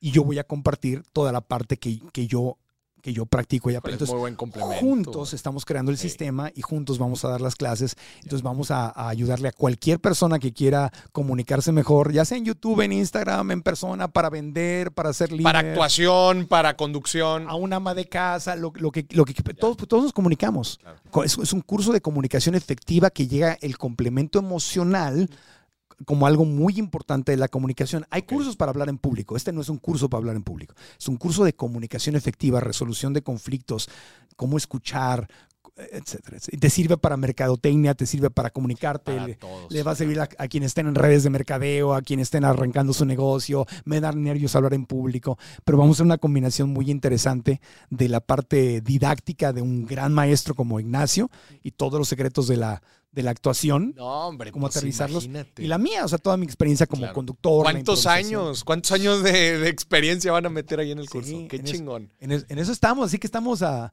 a tope de, de- de trabajo. de trabajo. Qué fregón, Sí, Marco. Güey, qué gusto tenerte aquí en el programa. Te quiero felicitar, ya, te, lo, ya te lo he dicho bastante. Felicidades por tu libro, me llevo mi libro. Sí, aquí los siete activos invisibles. Este, pues te- ahora sí lo dijiste al principio, yo crecí contigo. Gracias. Crecí viéndote en televisión, siempre fuiste una, una inspiración, la manera en que, en que transmitías eh, tu performance, en que, en que entregabas ese mensaje. La forma en que nos estás contando todo esto, de cómo tú tuviste este cambio de conciencia y cómo rechazaste pues muchas comodidades, muchas seguridades, mucho por tu misión de vida y tu- por tu propósito. Neta, muchísimas felicidades. Los lo has logrado y lo sigues logrando. Muchísimas gracias, por ese mensaje que hace tanta falta en el pueblo latinoamericano. Gracias, Mauricio. Sabes que te admiro mucho, te quiero y me encanta todo lo que enseñas y lo que haces porque lo que estás dando, para mí lo que tú enseñas, eh, y que es, que es muy similar a lo que, a lo que también comparto, es amor. Claro. Porque no hay nada más amoroso que enseñarle a la gente a crearse sus propias botas y sus propias agujetas para amarrárselas y vivir la vida que quieres vivir. claro. Y mientras no haya educación emocional, financiera, de salud, pues pasa, la gente vive siendo una víctima. Entonces, de nada sirve hablarle bonito a la gente y decirle que están bien y siguen sufriendo. Claro. Hay que- a veces hay que hablar fuerte y, y tú lo que hablas y directo y les dices y me encanta lo que haces, te felicito. Muchas Porque para mí eso es amor. A mí es- eso es amor. Enseñarle a una persona a dejar de sufrir, sufrir por la ausencia de dinero es horrible.